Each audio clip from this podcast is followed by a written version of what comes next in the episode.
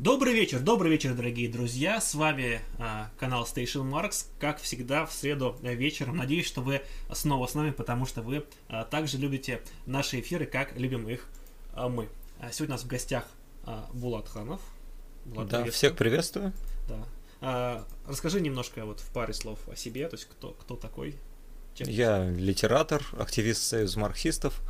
А, вот, мне 29 лет, угу. издаюсь, публикуюсь, а, печатаюсь, пишу прозу в самых разных, стараюсь работать в жанрах. Вот, крупная форма, рассказы есть. Вот, и недавно угу. попал в список Forbes в разделе искусство. Ну, какая-то номинация, я так понял, всяких актеров, писателей, художников, вот они собрали, и 10 человек включили в лонглист. Вот я надеюсь, что там сидит какой-нибудь Савва Морозов, который высматривает леваков и таким образом э, шутит над ними. Вот, ну, понятно, э, эпизод анекдотический, я даже может, могу покраснеть, когда говорю об этом, это такой ну, конечно. Ну да, зашквар в какой-то степени. Вот. Не, нет, шутка на самом деле. У нас нет, у нас еще людей из списка Forbes у нас точно не было на стримах. Ну да, это, пожалуй, примечательный эпизод, как визитная карточка, может быть. Ну, это, мне кажется, отличная затравка. Я думаю, что много, много вопросов будет сегодня про, про список Forbes. Вот. Но так или иначе, я думаю, что у очень многие из тех, кто э, сегодня будет с нами онлайн, или из тех, кто будет смотреть это в записи, э, был так или иначе какой-то свой, э, может быть, писательский опыт в плане того, что все, все в свое время такие, типа, я должен написать книгу. Такой, да, сяду, напишу. Вот. В лучшем случае это кончается ничем, в худшем случае они пишут на, на прозу.ру, вот, а потом сами же читают друг друга, скорее всего, и в комментариях говорят, какой же э, другие хм. все бездари, какой же он один а, великий. А, вот а, расскажи, почему, а, почему и как а, пришел вот к а, такому, а, к такому роду занятий. Да, действительно, есть такая история, и даже многие люди, востребованные артисты, угу. политики, почему-то считают своим долгом написать книгу. Я даже больше скажу, а, в последние несколько лет вышло две книги от известных деятелей. А, например, сборник рассказов от Маргариты Симонян, который был жутко так разроган, и там мы действительно такие выбирали цитаты, которые показывают уровень ее владения русским языком. А в этом году вышла книга Сергея Кожугетовича Шойгу, сборник рассказов, воспоминаний. Но он, а, по крайней мере, такой вот средненький mm-hmm. по духу, крепкие такие мужицкие рассказы. Вот, и актеры там всякие пишут. Вот. А сам я давно, наверное, тяготел с ранних лет а, к сочинительству, и когда поступал в первый класс, меня вот спросили, кем я хочу быть, я сказал писателем. А, вот. Потом время от времени писал, да, вот какие-то опыты были на филфаке, так более-менее занялся этим mm-hmm. делом, а, писал там вполне себе графоманские уровни проза.ру тексты, и затем постепенно там знакомился с, э, с товарищами, да, с какими-то другими людьми, литераторами из других городов, какие-то вещи просекал, вникал и э, понимал э, лучше, да, вот что нужно писать, да, для себя, как выразить э, то, что хочешь, вот, и таким образом, а, наверное, путь от а, начала такого серьезного регулярного письма до каких-то публикаций занял 10 лет. Достойный, достойный путь, я считаю. Вот. Как-то мне мой, а, один мой очень хороший знакомый, сказал, даже друг мой, сказал, что вот, типа, вот хочу вот издаться, вот, говорит, не знаю, где, говорит, публиковаться, я как-то в шутку ему сказал, что э, пиши, типа, что публикуй на, на прозу.ру, а что ты, за что ты меня так не любишь? Кстати, про его книгу, вот она, собственно, стоит, она поэтому, эти существует, поэтому его тоже мечта а, в этом плане исполнилась, да. Вот, а, как же, вот как другим, э, как вот человеку, который мечтает, э, мечтает издаться, как, как ему это сделать, насколько это сложно или просто, можно ли взять там, не знаю, свое, свои нетленные рукописи, там, написанные пером, и пронести их в издательство, сказать, публикуйте меня, хочу быть популярным, быть там, я написал новое метро Глуховского, хочу таким же, вот, быть продаваемым, популярным, востребованным. Ну, здесь, наверное, сразу надо а, обрубить крылья, а, даже если будут издавать, угу. то тиражи будут небольшими и какой-то славы не будет. А, вот я периодически слежу за жизнью блогеров, вижу поток хейта mm-hmm. в их сторону. А в сторону писателей он меньше, ну просто масштабы меньше, да, если у каждого там стрима mm-hmm ну, просмотров там 5-10 тысяч, то тираж, скажем, 2000, и кто-то покупает, кто-то с благодарностью, кто-то там пишет какие-то гневные отзывы. То есть отклик в целом небольшой, но э, слова, э, которые пишут некоторые, они могут задевать. Вот, и в этом случае надо сразу вырабатывать иммунитет. А те, кто хочет издаваться, наверное, э, нужно подаваться на многочисленные премии, вот, угу. они, институт премии, он э, не идеальный, а, поскольку во многом зависит от субъективных факторов, кто жюри, кто экспертов, но более-менее честный, поскольку я вот наблюдал за некоторыми молодыми авторами, которые печатались, mm-hmm. писали несколько лет там в стол, мне присылали тексты. Вот когда они начинали писать чуть более э, хорошо, их тексты оказывались там в лонг-листах, шорт-листах этих премий. Вот параллельно, конечно, можно отправлять издательства. У нас есть Э, ну, по крайней мере, три издательства, публикующие такую прозу. Это вот э, Эксмо, редакция номер один, где я издаюсь, а редакция Елены Шубиной, наверное, то, куда многие хотят попасть, потому что это пространство, где раскручивают больше, да, где тиражи лучше. И в целом оформление такое, что, э, ну, э, скажем так, э, просто команда там трудится, гигантская бренд-менеджеров. Вот. А есть еще такое интересное издательство «Книжная полка» Вадима Левенталя в Петербурге, и можно отправлять туда. Вот Вадим а, интересуется и такими текстами провокативными, в какой-то степени даже, может быть, маргинальными в хорошем смысле слова, и сам он, э, по взглядам, вот, коммунист. Угу. Вот, и он может издавать э, как романы, так и сборники рассказов, а не все крупные издательства, те же редакции номер один или э, Реш, они возьмутся за сборники рассказов угу. незнакомого автора, то есть здесь нужно ну, очень быть смелым. Ну, бывает, издатель вот прочувствует угу. и сделает, но это тяжело как вот просто, у меня просто всегда возникает вопрос, то есть, как бы, я думаю, что, ну, вот, желающих опубликоваться, их же там, ну, как говорится, тысячи их, да, и все, а, все считают себя гениями, да, и, э, мне кажется, издатели просто заваливают а, этими всеми а, просто, ну, вот реально, вот, не то, многие, что, типа, их не читают рукописи, но мне кажется, вполне по объективным причинам, потому что когда в, так, в таком вот количестве приходящего, ну, э, бреда э, что-то mm-hmm. найти, мне кажется, довольно-таки сложно, то есть, вот как думаешь, как вот лучше, не знаю, выделиться? Вот, ну, вот ты же сказал премии, вот эти вот пытаться искать, а еще какие-то а, варианты? Премии, а, угу. вот, можно, а, конечно, отправлять свои рукописи авторам, которых ты читаешь, но это вариант еще менее надежный, чем ну, издательство, да. потому что э, желание подмаслить э, маститого автора или не, не очень маститого, оно сразу угадывается, угу. и уже по тону письма видно, что человек может даже не читал тексты вот, э, этого автора, которого он отправляет, он просто бомбардирует э, mm всех подряд.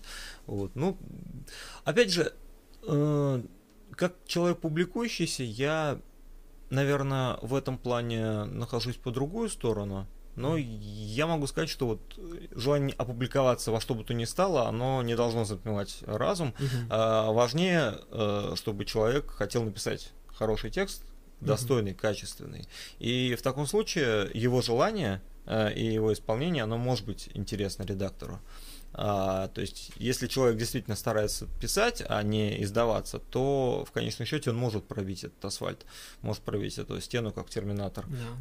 Даже не, не пиша книги про пропаданцев, попаданцев точнее.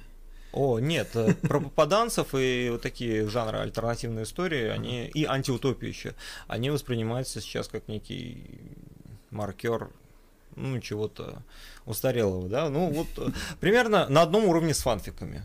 Вот так вот. О, настолько все плохо, да? Скажем так, был небольшой опыт взаимодействия с фанфиками, я бежал в ужасе просто от этого, потому что, ну, настолько плохо писать, это надо уметь. ну, просто, видимо, может, мне, конечно, такое просто попалось, но это абсолютное отсутствие вкус какого-то литературного у людей, это я, я не знаю просто, ну, возможно, я просто какой-то избалованный, но это прям сильно бросается в глаза. И разница между вот, вот даже между там фанфиками и тем, что вот именно печатают, все-таки разница действительно огромная, и в этом плане я, конечно же, сильно сочувствую издателям, потому что, да, это это, конечно же, сильно. Я, э, прошу прощения, э, видел, как э, на кассе в ленте там, ну, много людей вот впереди было, одна девушка так набивала, я думал, сообщение кому-то пишет. Ну и заглянул через плечо, а там, там какой-то текст, там Эрик э, обнял там э, Ларису и сказал то-то, то-то, и вот прям на ходу так печатает, и я думаю, вот э, примерно так делаются фанфики. Нет, если на очереди в ленте, это, конечно, да. Это, это показательно в целом, но это многое объясняет на самом деле, касательно того, что я э, видел, да, это, знаете, там есть такая из скриншот, э, мем такой есть с этой, с совой, с, как, с буквой из Гарри Поттера, да, такой упоротый такой, типа, я видел некоторое дерьмо, вот, вот тот, тот, тот самый случай. Но, перекатываясь от, скажем так, от, от какой-то массовой литературы, вот, следишь ли ты за какими-то вот, авторами, которые в России, которые тебе нравятся, вот как пишут, нравится, что пишут, то есть, может быть, кого-то посоветуешь, потому что у нас э, публика читающая, не, думаю, может быть интересно. Да, конечно. Я думаю, что многие э, люди, ну, которые смотрят Стэшу Маркса, вообще, которые интересуются э, коммунистическими блогами, они знают такого писателя, как Михаил Елизаров. А, это мощный автор. Мне mm-hmm. да, довелось с ним познакомиться, вот, считаю это честью. А, его роман «Библиотекарь» великолепный. А, роман «Пастернак» отличный, мультики. Это такой классический роман воспитания, mm-hmm. но в такой советской обработке, когда мальчик-гопник в 80-х годах попадает в комнату милиции, и там из него делают достойного гражданина, mm-hmm. который уже а, не может существовать в предыдущем государстве, потому что предыдущее государство умирает, и этот достойный гражданин вынужден выживать там, в 90-е годы. Михаил Елизаров. А, из авторов, которые написали несколько книг, и потом вот как-то э, бросили, что ли, занятия, mm-hmm. пока прекратили, могу назвать э, Александра Терехова. Э, прекрасный отечественный автор. Э, он э, написал две выдающиеся книги. Это «Каменный мост», о сталинском о Советском Союзе, там одно о, расследование, да, uh-huh. и показывается, как люди вот 90-е ищут, просто зарываются в эту сталинскую эпоху, чтобы разгадать секрет ее величия, mm-hmm. да, вот это вот. Там, а, может быть, а, коммунистам, которые а, именно коммунисты, которые разделяют эти пять признаков, да, которые разбирались на предыдущем стриме, да, диамат, э, да, классовая борьба, э, теория э, стоимости и так далее. Вот, может показаться сомнительным, потому что там Советский Союз рассматривается как Великая империя, вот, но это определенный такой авторский взгляд, и вот Каменный мост произведение великолепное. И немцы еще роман о Лужковской Москве, о бюрократии, о взятках, чиновничестве и так далее. Вот Александр Терехов. Есть отличный роман э, татарского писателя э, Шамиля Диатулина «Убыр». Это вот такой э, подростковый хоррор э, о мальчике, который э, вынужден спасать своих родителей, которые попали в плен в, к существу, собственно, по имени Убыр. Вот. А занятный очень текст, увлекательный, мастерски сделанный. Угу. Вот. Это три, наверное, имени, которые сейчас вот назвала. Так э, произведение есть. Э, есть такой писатель э, Захар Прилепин, понятное дело. Мы его знаем больше по политической деятельности, но вот роман «Обитель» — это один из лучших текстов десятых годов. Вот я посмотрел э, сериал, Первая серия показалась просто скучной, а потом я смотрю и думаю, как смещены акценты, да, в произведении Прилепина лагерь показывается как действительно как лаборатория, как пространство, где человек обретает какую-то цельность. Человек противостоит обстоятельствам. А здесь опять такая вот плоская антисоветчина, легитимизация, может быть, путинской власти. И вот финал а, книги а, главного героя убивают блатные. А в фильме, не смотрите фильм, а, его расстреливают а, понятно дело, администрация лагеря. Ну, а для большинства в чем разница, как бы, это одно и то же. Да, конечно. Да, какая, какая разница? Администрация блатные, да, все равно же итог один. А, а у нас как-то давненько уже, года полтора назад, тоже был такой литературный стрим а, с авторами а, альманаха, а, такой вот комической фантастики. Я боюсь наврать название, если вдруг что, поправьте меня. Называется, по-моему, а, «Буйный бродяга», по-моему, если я правильно помню. Там несколько авторов, там не только из России, кстати, публикующиеся на русском языке, но такую около коммунистическую фантастику э, публикующие. Даже почти два уже года, да, да, давно это было. Вот, э, знаком ли ты вот с ними или вообще вот с какой ну, вообще в целом с, э, с какими-то вот коммунистическими писателями, ну, кроме тех, что уже назвал? Я э, с этим э, угу. вот, сборником, с его создателем не знаком, честно говоря, впервые о нем слышу. Я знаю, есть сборник такой интересный, альтернативный. Потрошитель. Э, есть э, классические толстые журналы «Дружба народов», э, «Знамя», «Новый мир», «Октябрь». А из коммунистических писателей могу сказать, вот авторы левого такого толка, это mm-hmm. Герман Садулаев, даже в КПРФ, по-моему, состоит. Вот тот же Вадим Левенталь, он не только издатель, но еще и писатель, uh-huh. у него есть две, как минимум две книги. И я знаком лично с правнуком Александра Богданова. Uh-huh. Вот тот самый Александр Богданов, который был большевиком, который то сближался, то отдалялся от, от Ленина, э, который создал институт по переливанию крови.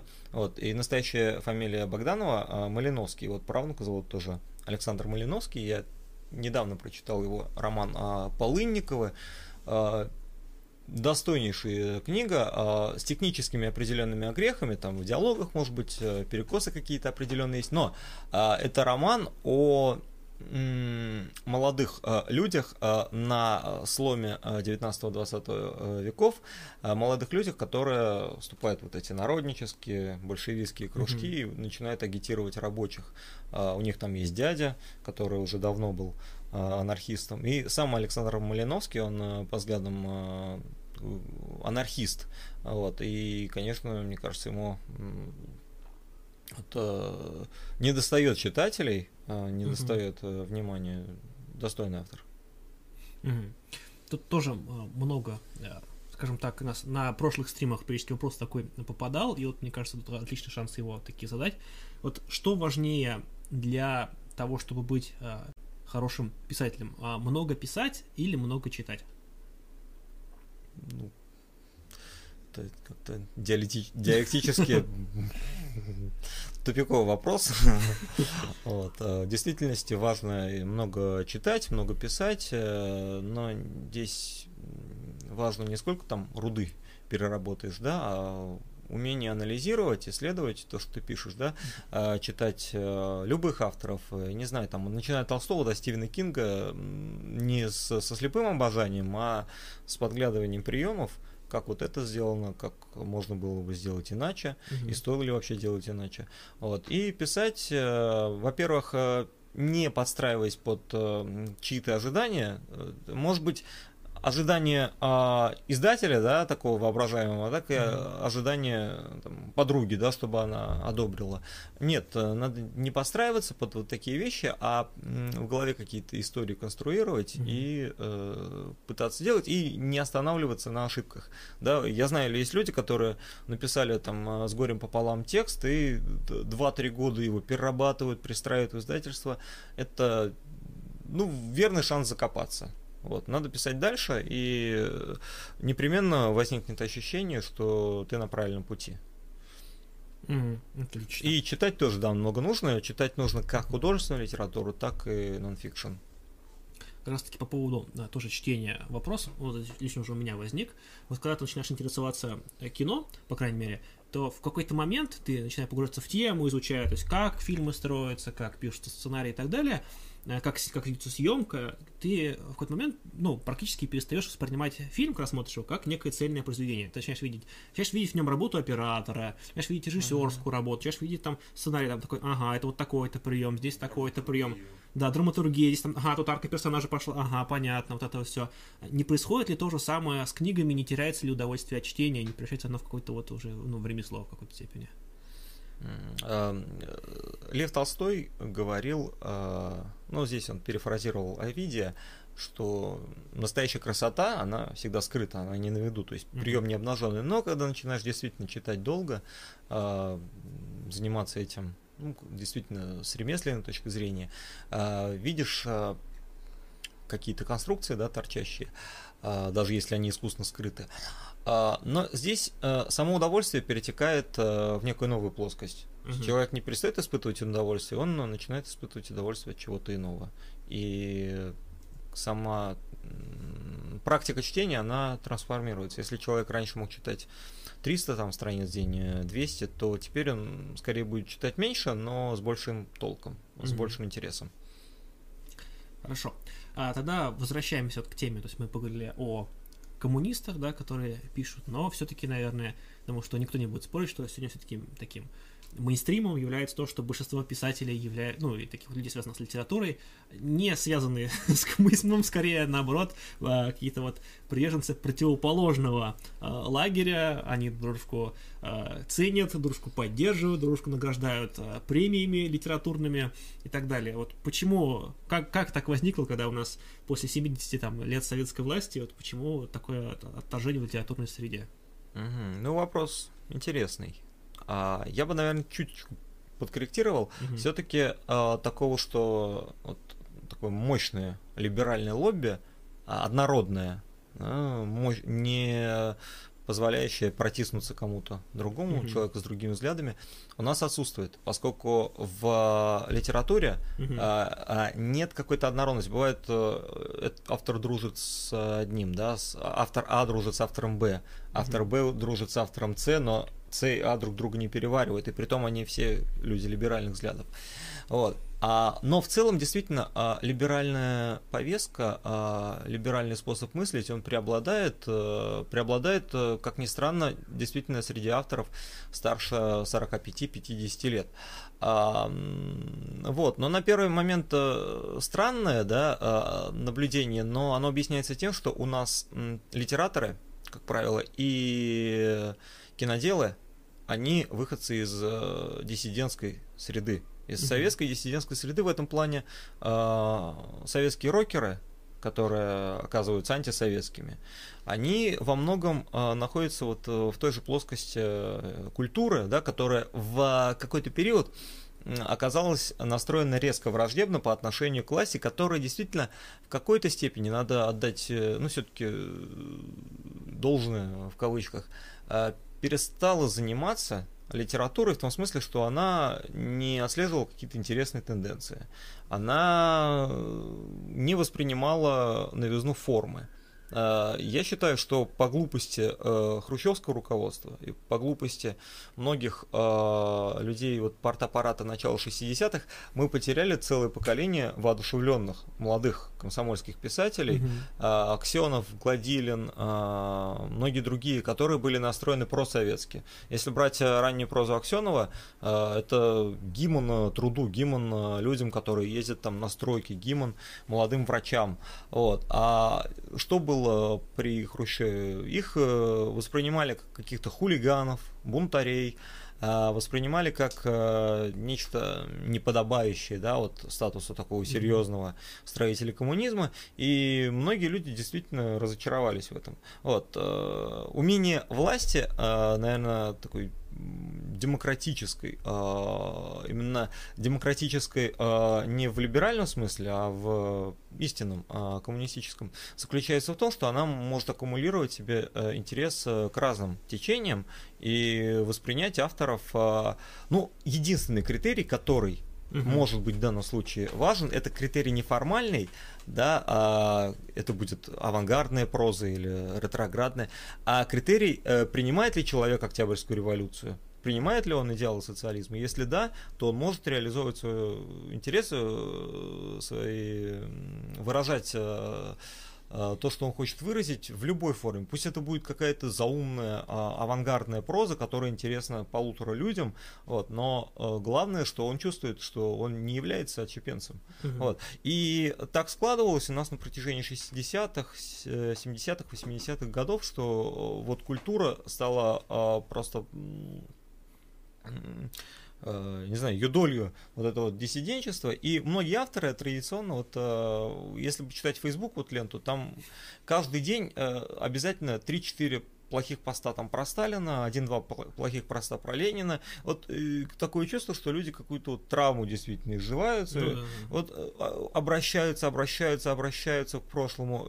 Притом это обращение, оно не какое-то вдумчивое. Здесь э, нет попытки разобраться, да, что, собственно, случилось, э, отделить там мух от котлет или э, одних животных от других субстанций. Вот, поэтому, к сожалению, случилось так вот, что вот этого старшего поколения у нас вот такое вот антисоветское. Но среди молодых писателей, а, писателей 20, а, с 20 до 35 лет, вот такого яркого антисоветского настроя я не вижу.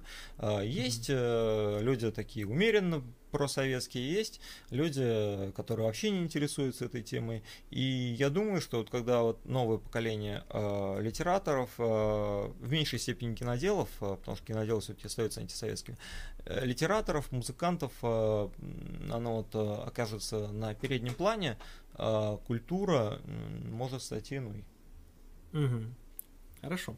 Так, а, давайте тогда у нас пока парочку а, объявлений для того, чтобы маленький а, перерывчик сделать, чтобы всех немножко усвоить то, что мы пошли, и дальше пойдем.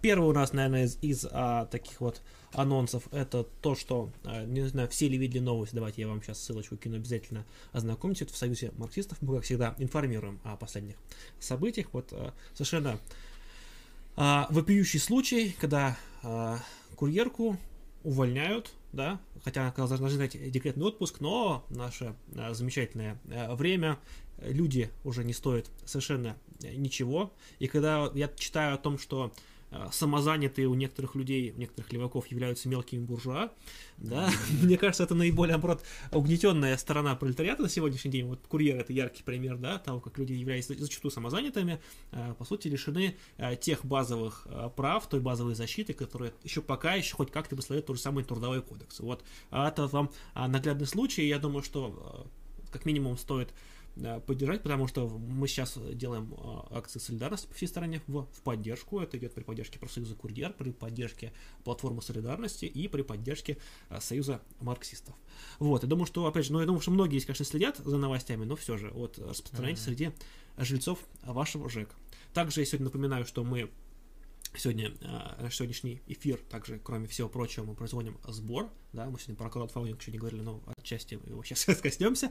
Э, это э, тема, мы продолжаем съемки нашей замечательного цикла по истории партии нашей, э, как это назвать, художественной документалистики или псевдодокументалистики, как этот жанр правильно называется, я все еще никак не определюсь, но mm. так или иначе у нас осталось э, две съемочных смены, э, вот мы, надеюсь, уже в июне все э, доснимем. Вот, поэтому, вот, собственно, кто нас э, поддерживает, всем говорим большое, большое спасибо, потому что очень, очень все это дело затратно. Я тут недавно узнал, сколько стоит в целом съемка, вот, например, рекламного ролика, вот минут там на 10 например, да, ну, такой, такие вот именно роликов, узнал, что это типа сумма начинается от полутора миллионов рублей. Вот, я слегка с этой цифры выпал, вот, потому что мы, собственно, снимаем с большей продолжительностью за примерно за этот самый, за буханку хлеба примерно, да, вот, и у кого что найдется, вот, и как бы, то есть Поэтому мы в плане бюджета прям очень, очень хорошо, очень интересно. Ну да ладно, мы как-нибудь потом про это тоже обязательно э, поговорим. Можно э, написать на съемки рекламы, и там, конечно, сумма да, да, да, недостижима, к сожалению, для нас.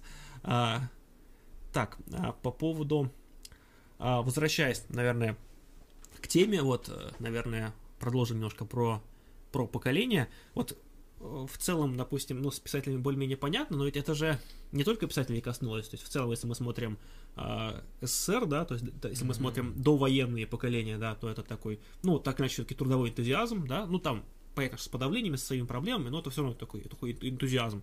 Послевоенное поколение, также это поколение победителей, поколение, вышедшее в космос, тоже зачастую, ну, именно что не являющиеся как-то вот скептически настроенным по отношению к СССР, именно вот как в плане а, глобального пути. То есть uh-huh. они не отрицают именно социалистический путь. Зачастую, оно чуть более критичное зачастую, это поколение. но оно не, не отторгает социализм критикует его слева, то последующий период он рождает уже людей с отторжением советского пути, с отторжением э, со социализма. Вот. Многие связывают это с 20-м э, съездом. Вот. Согласишься ли ты с такой оценкой? Если нет, то как ты объяснишь подобный феномен? А, то есть э, то, что... 20-й съезд, он разоблачил культ Сталина, из-за этого люди разочаровались в советском проекте. А, нет, это было слишком было, мне кажется, ну, исторически плоско, да, так объяснять. Mm. Да, все-таки э, огульная такая вот критика Хрущева, она тоже, мне кажется, незаслуженная. Были интересные э, инициативы, например, обеспечение массовых людей жильем. Угу. Ну, все-таки должны понимать, что ко времени Хрущева были люди, их было немало, которые продолжали жить в бараках. Вот. Или радиоэлектроника, да, у нас наладила своя, и полет в космос. Вот. А, но в целом а, вот это вот решение, оно было спонтанным и непродуманным. Это не марксистский ход мысли. А, ведь а, решение а, 20-го съезда а, не одобрила французская коммунистическая партия. А, казалось бы, что даже Советский Союз, э, э, Коммунистическая партия Советского Союза одобрила, а французы нет. Потому что э, сам метод разоблачения был не марксистским по духу. И если бы Хрущеву ну, пришло в голову сказать э, примерно то же самое, что сказал Дэн Сиапин, да, что э, Мао внес 70% хорошего, 30% плохого. Mm-hmm. Я думаю, что мало кто бы стал бы спорить что 70% хорошего и 30% вот плохого, что были репрессии, которые, а, в, в ходе которых были уничтожены действительно невинные люди.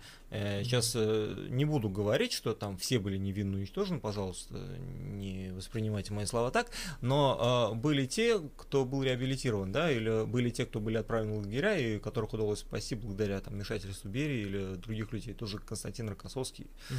А, вот. А и сказать то, что 30% было перегибов, 30% э, э, неправильных решений, да, вот э, политика в Китае в 20-е годы или политика э, Коминтерна по отношению к социал-демократической партии Германии, которая была объявлена социал-фашистской, да, что приравнивало буквально социал-демократов и национал-социалистов, тоже решение не самое хорошее оказалось в конце концов. Вот. А и если бы Хрущеву достало ума сказать, что 70% хорошего, 30% плохого, он так и быть, но Сталин все-таки выдающийся деятель, э, ну, равный по масштабу, может быть, там, Петру Первому.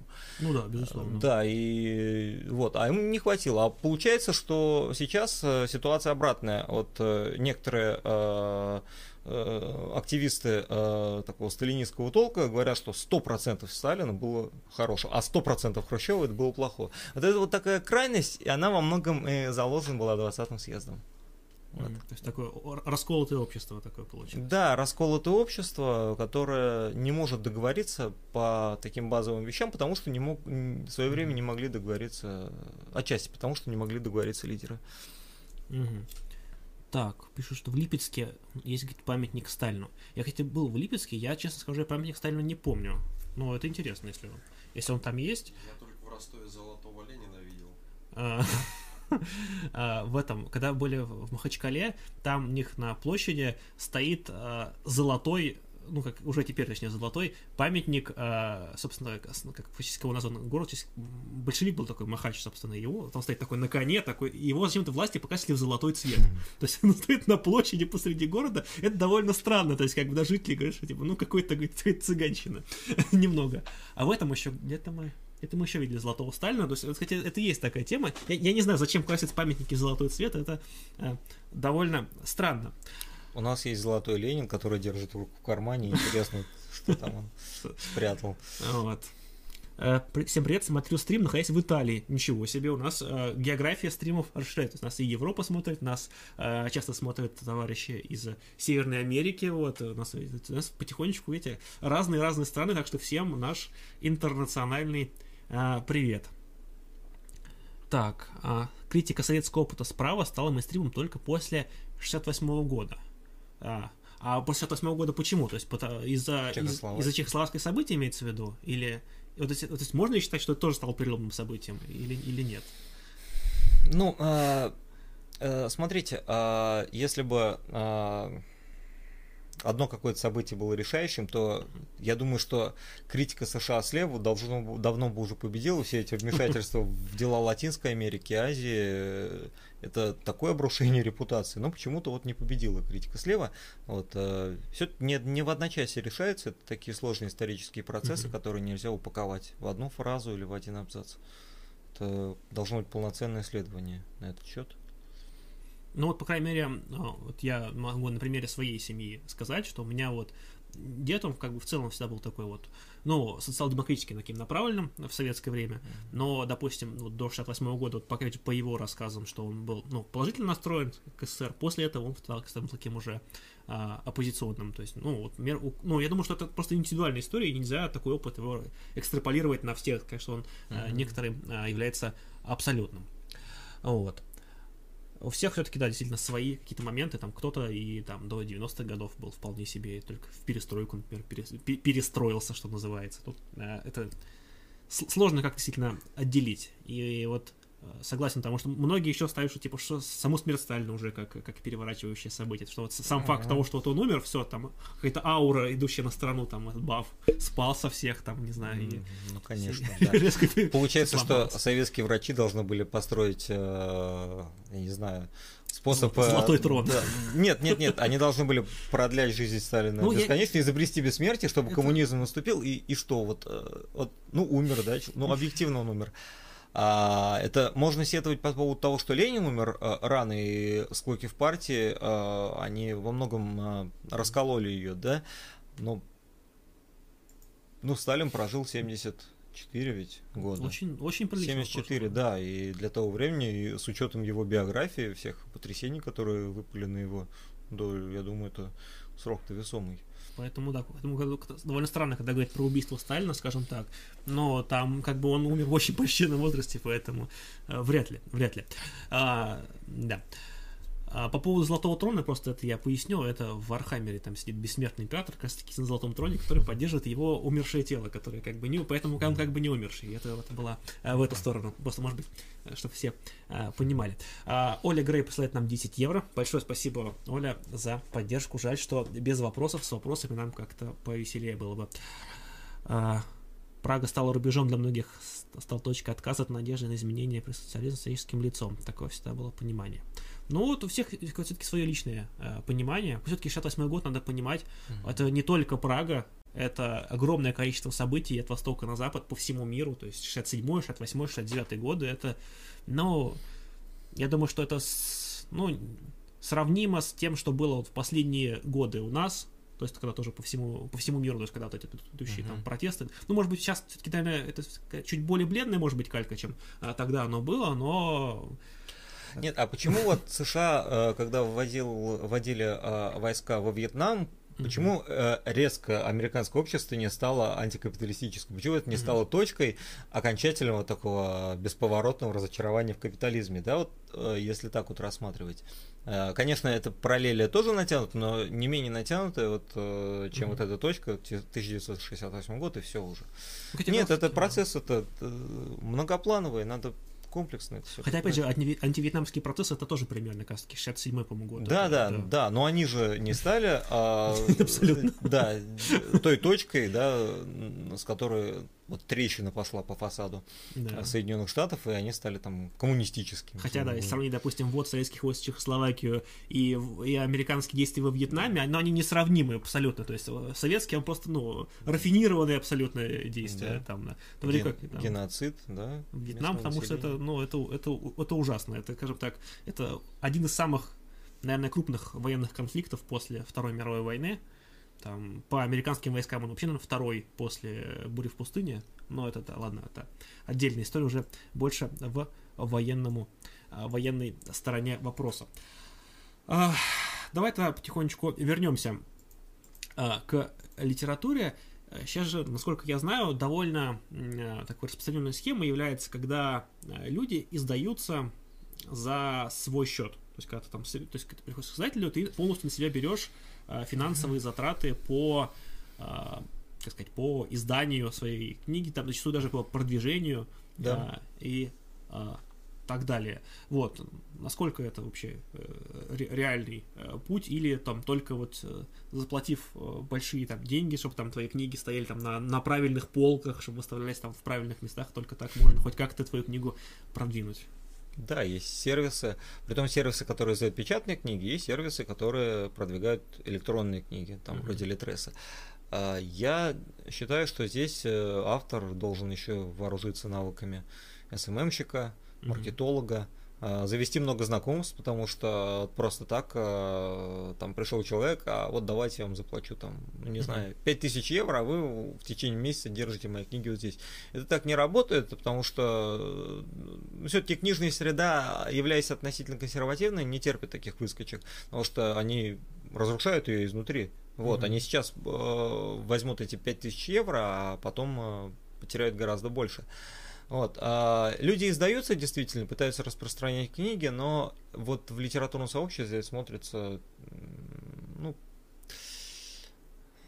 как нечто такое недостойное, да, человек не дотерпел, вот, да, это как человек, который вот хотел, хотел, вот не дотерпел, не смог э, сделать э, и вынужден там вот толкать, да, свой товар, и это смотрится в какой-то степени жалко потому Мгм. что он вынужден навязываться, и ему, может быть, в какой-то степени неловко. Да?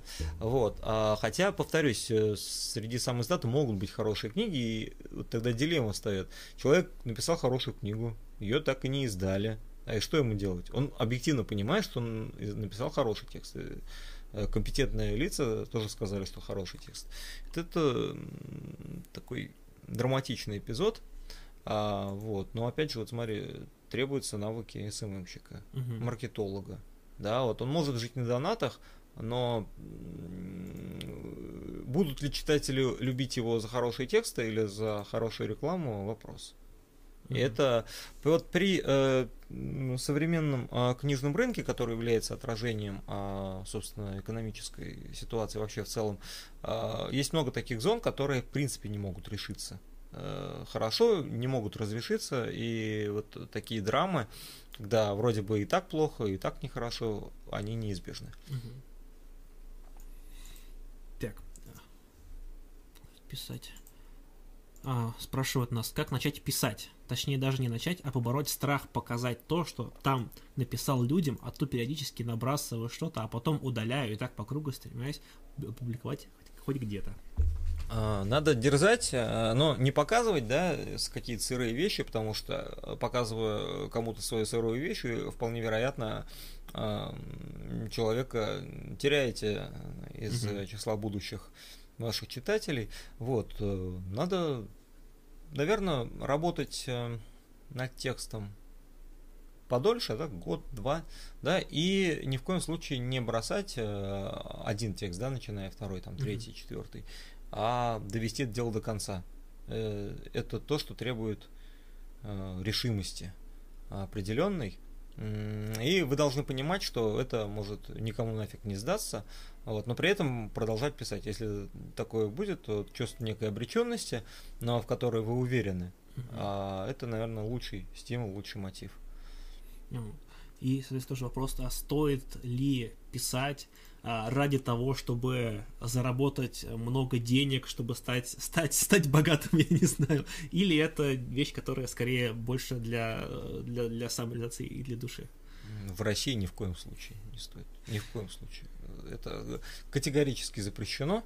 Мгм. Вот, я думаю, даже Сергей Шойгу пишет не для того, чтобы заработать, а вот для души. Вот в этом случае с Шойгу и Симонян надо взять пример. А, вот. А, а, ну, скажем так, а, можно писать билетристику, да, такие жанровые вещи, любовные романы или фэнтези. Попаданцев. А, ну, про попаданцев, да, хотя я думаю, там ниша-то уже за- занята.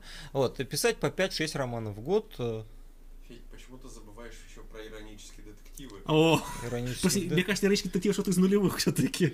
Ну да, вот э, писать по 5-6 книг в год, вот эти вот книжки, которые читают э, в электричках, да, вот от одной станции, ну, там, и через 30 минут дочитав, выбрасывают. в урну. Выбрасываешь. Ну, можно, наверное, Палп такое. такой, да. Да. Ну, ну, есть же там есть же успешные примеры тех, кто там на, на таком да, существует там и успешно там. Ну, в России 4 или 5 авторов, которые живут за счет именно художественного труда. Uh-huh. Ну, попасть в их число будет сложно. А кто, вот. Кроме Донцовой, кто? Да, лучше, наверное, бороться за э, установление социализма, где э, будут обеспечены все, и авторы, и другие, да, пока писать э, без расчета на крупные денежные вознаграждения. Вот как раз таки про социализм-то оно самое интересное, потому что возникает самый частый, наверное, спор по поводу э, какого-то творческих профессий и социализма. А кто будет решать при социализме, стоит ли публиковать то или иное э, произведение, или не стоит публиковать, стоит ли там под какую-то вещь там сдавать тираж, или не стоит. Ну вот, как, как ты это видишь? Ну вот э, Союз писателей э, в том виде, в каком он сложился в середине 30-х, э, наверное, все-таки являлся более-менее в этом плане э, органом, который одним давал шанс, а угу. какие-то веяния, которые не укладывались, э, оказывались ну, в стороне. Э, вот, притом э, авторы могли публиковаться, да, но получать э, тонны критики, вроде Андрея Платонова, угу. а, будучи не похожими, да, ни на кого. А, вот. А, это вопрос, наверное, требующий проработки, и а, сама форма будет порождена будущим обществом. То есть, mm если мы сейчас будем а, эту форму продумывать без знания специфики этого общества, то это будет выглядеть ну, как попытка забежать вперед, не зная условий, да, там, это местность пересеченная, или, может быть, там вообще вода, вот, ну, примерно да Плюс, как бы, мы, опять же, мы не знаем, насколько будет рынок это развиваться. То есть, э, будут ли книги в традиционном понимании, в бумажном хотя бы иметь такой же объем, или, mm-hmm. например, или там электронная дистрибьюция, она станет решающей. Тогда, например, чтобы издать книгу электронную, не так много усилий нужно, как, например, на тот же самый бумажный тираж. Вот. И, соответственно, тоже вопрос в ту же сторону по поводу социализма и творчества. А, то есть идет вот спор, как а, художнику и как вообще творческому человеку лучше. То есть спор это со стороны обычно кино, да, то есть то, что там были там uh-huh. советские великие режиссеры, их там угнетали, ограничивали, запрещали там фильмы, там цензурили, но только uh-huh. они снимали великие фильмы. Потом как бы Советский Союз рухнул, все рух, и они фильмов, ну, большинство из них ничего хорошего по сих пор не сняли. Uh-huh. А, вот, и вот возникает вопрос, как лучше а, для для художника, как лучше для автора. В условиях, когда у него есть ограничивающий фактор в виде цензуры, или когда у него ограничивающий фактор в виде рынка, или uh-huh. когда у него вообще никаких ограничивающих факторов нет, он может писать все, что, все, что угодно и творчески творить свободно. А, рынок однозначно нет, потому что, а, опять же, а, рынок, доступ к кормушке, uh-huh. к бюджетным деньгам или к деньгам, ну, сейчас вот развиваются всякие платформы от МТС, например, да, от Яндекса, uh-huh. Кинопоиск, вот эти вот от МТС, по-моему, Кио, ну как-то вот так называется. То есть они берут деньги не из э, фонда кино, а из вот этих вот корпораций. Вот. Э, и опять же, э, распределяются деньги не так, что самый талантливый сценарий получает mm-hmm. воплощение. Да? Может быть, много у нас режиссеров, которые потенциально что-то такое вроде Диги Вертова могли бы создавать, но им никто не даст денег. Да? Вот. А цензура оголтелая тоже является делом э, таким плохим, но режиссерам, по крайней мере, советским жилось, э, я думаю, получше, чем э, э, об этом говорят э, либеральные критики, ратующие за свободный рынок. Вот. А лучше цензура, да, но цензура единственное вот, э, ограничение может быть, да, чтобы человек был лоялен к социализму и э, признавал э, ну, ну, как вот в советское время, чтобы признал революцию, да, а в каких формах он будет творить, да, ну и действительно должны быть комиссии, которые оценивают э, это на словах, да, есть лояльность или нет. Вот, э, то есть это может быть не политическим фильм или текст, он может быть mm-hmm. э, нейтральным, да, но главное, чтобы он не был очернительским mm-hmm. в этом смысле. А, и, и, ну, извините, про пространство для автора все равно остается гигантское. Это не что-то такое, не должен снимать обязательно там про завод, э, рабочих с румяными лицами, да, с, э, с остальными мускулами, а все остальное оно не вписывается. Нет, конечно, там э, пространство для творчества остается гигантское все равно. Так, Фрай Фраун пишет нам, приветствую лучшего писателя, и Феде тоже привет. А, Приветствую. Привет, Маш, но кому же ты приветствуешь? Здесь нет ни Юрия Симоненко, ни товарища Титова. Кого есть? Ладно, это немножко локальные э, шуточки. А, так, так, так, так, так, так, так. Пойдем давай по вопросам. Да, напоминаю всем, что вопросы нам всем можно задать. Мы читаем чат, так что пишите там, начиная с uh, Station Mars большими буквами пишите, или большими буквами слова вопрос. Мы uh, вопросы не пропускаем, мы все складируем, так что пишите. Или кто хочет поддержать uh, выход uh, вообще новых материалов на канале, особенности в съемке по Истпарту, можете задать вопросы с донатом uh, всем uh, опять же, поддерживающим, а наше большое спасибо. Итак, вопросы возникшие у нас. А, прошу название произведений гостя. А, ну, могу порекламировать немножко. назвать а, роман об учителе, а, школьном учителе непостоянной величины он называется. Он а, написан мной в 2015 году, там какие-то есть фрагменты, которые я не стал бы сейчас писать, а, которые бы сделал лучше, но он пользуется популярностью читателей наибольшей. А, это роман а, «Развлечение для птиц с подрезанными крыльями», такой э, широко левацкий, э, намеренно сделанный таким, вот, э, отражающий эпоху, которая, к сожалению, уже ушла, эпоха такой некой свободы, раскованности, в том числе и финансовой. И повесть «Десятимия», а, которая выиграла а, премию лицея повестью коучере, который а, оказывается не востребован своим начальством и познает все прелести капиталистических взаимоотношений. А, ну, наверное, еще рассказ, когда свет заполнит все, это текст, написанный по итогам дела сети, вот, э, в поддержку вот, фигурантов, угу. попытка осмыслить э, феномен современного анархизма, да, и его какие-то а, мягко говоря, э, плохие стороны, да, не, не в том дело, что анархисты, они бомбисты, да, в том смысле, что это так или иначе замыкается в какое-то сектанство. А вот, ну и, конечно, там есть осуждение ФСБ и симпатия по отношению к анархистам. Хорошо. Так, а Лиза С. Там 400 49 рублей. Большое спасибо. Но что-то почему-то, опять же, без вопросов, я удивлен, что почему сегодня у нас все пожертвования идут такие, а, такие молчаливые, да? Хотя бы привет, что ли, передали маме, я не знаю. Мне кажется, было бы, было бы по повеселее. Итак, а, продолжаем нас тогда э, читать то, что нас прислали в чата. А, в чате, так, не в тему вопросов, как в СССР относились к Красному маю во Франции? К событиям 68 года. Ну да, да. Ну, я честно скажу, я, я не помню, чтобы была какая-то прям поддержка со стороны СССР всему этому. Скорее, наоборот, был такой а, попытка какого-то другого альтернативного левого движения, помимо такого а, ортодоксально-советско-сталинистского, не в плане поддержки Сталина, просто вообще в, в целом в Европе как бы было принято называть сталинистами э, сталинистскими партии, которые из Кремля спонсировались, поэтому это такая вот попытка mm-hmm. независимого э, движения в отрыве от официоза. Кстати, французская коммунистическая партия тоже не приняла активного участия в этих событиях.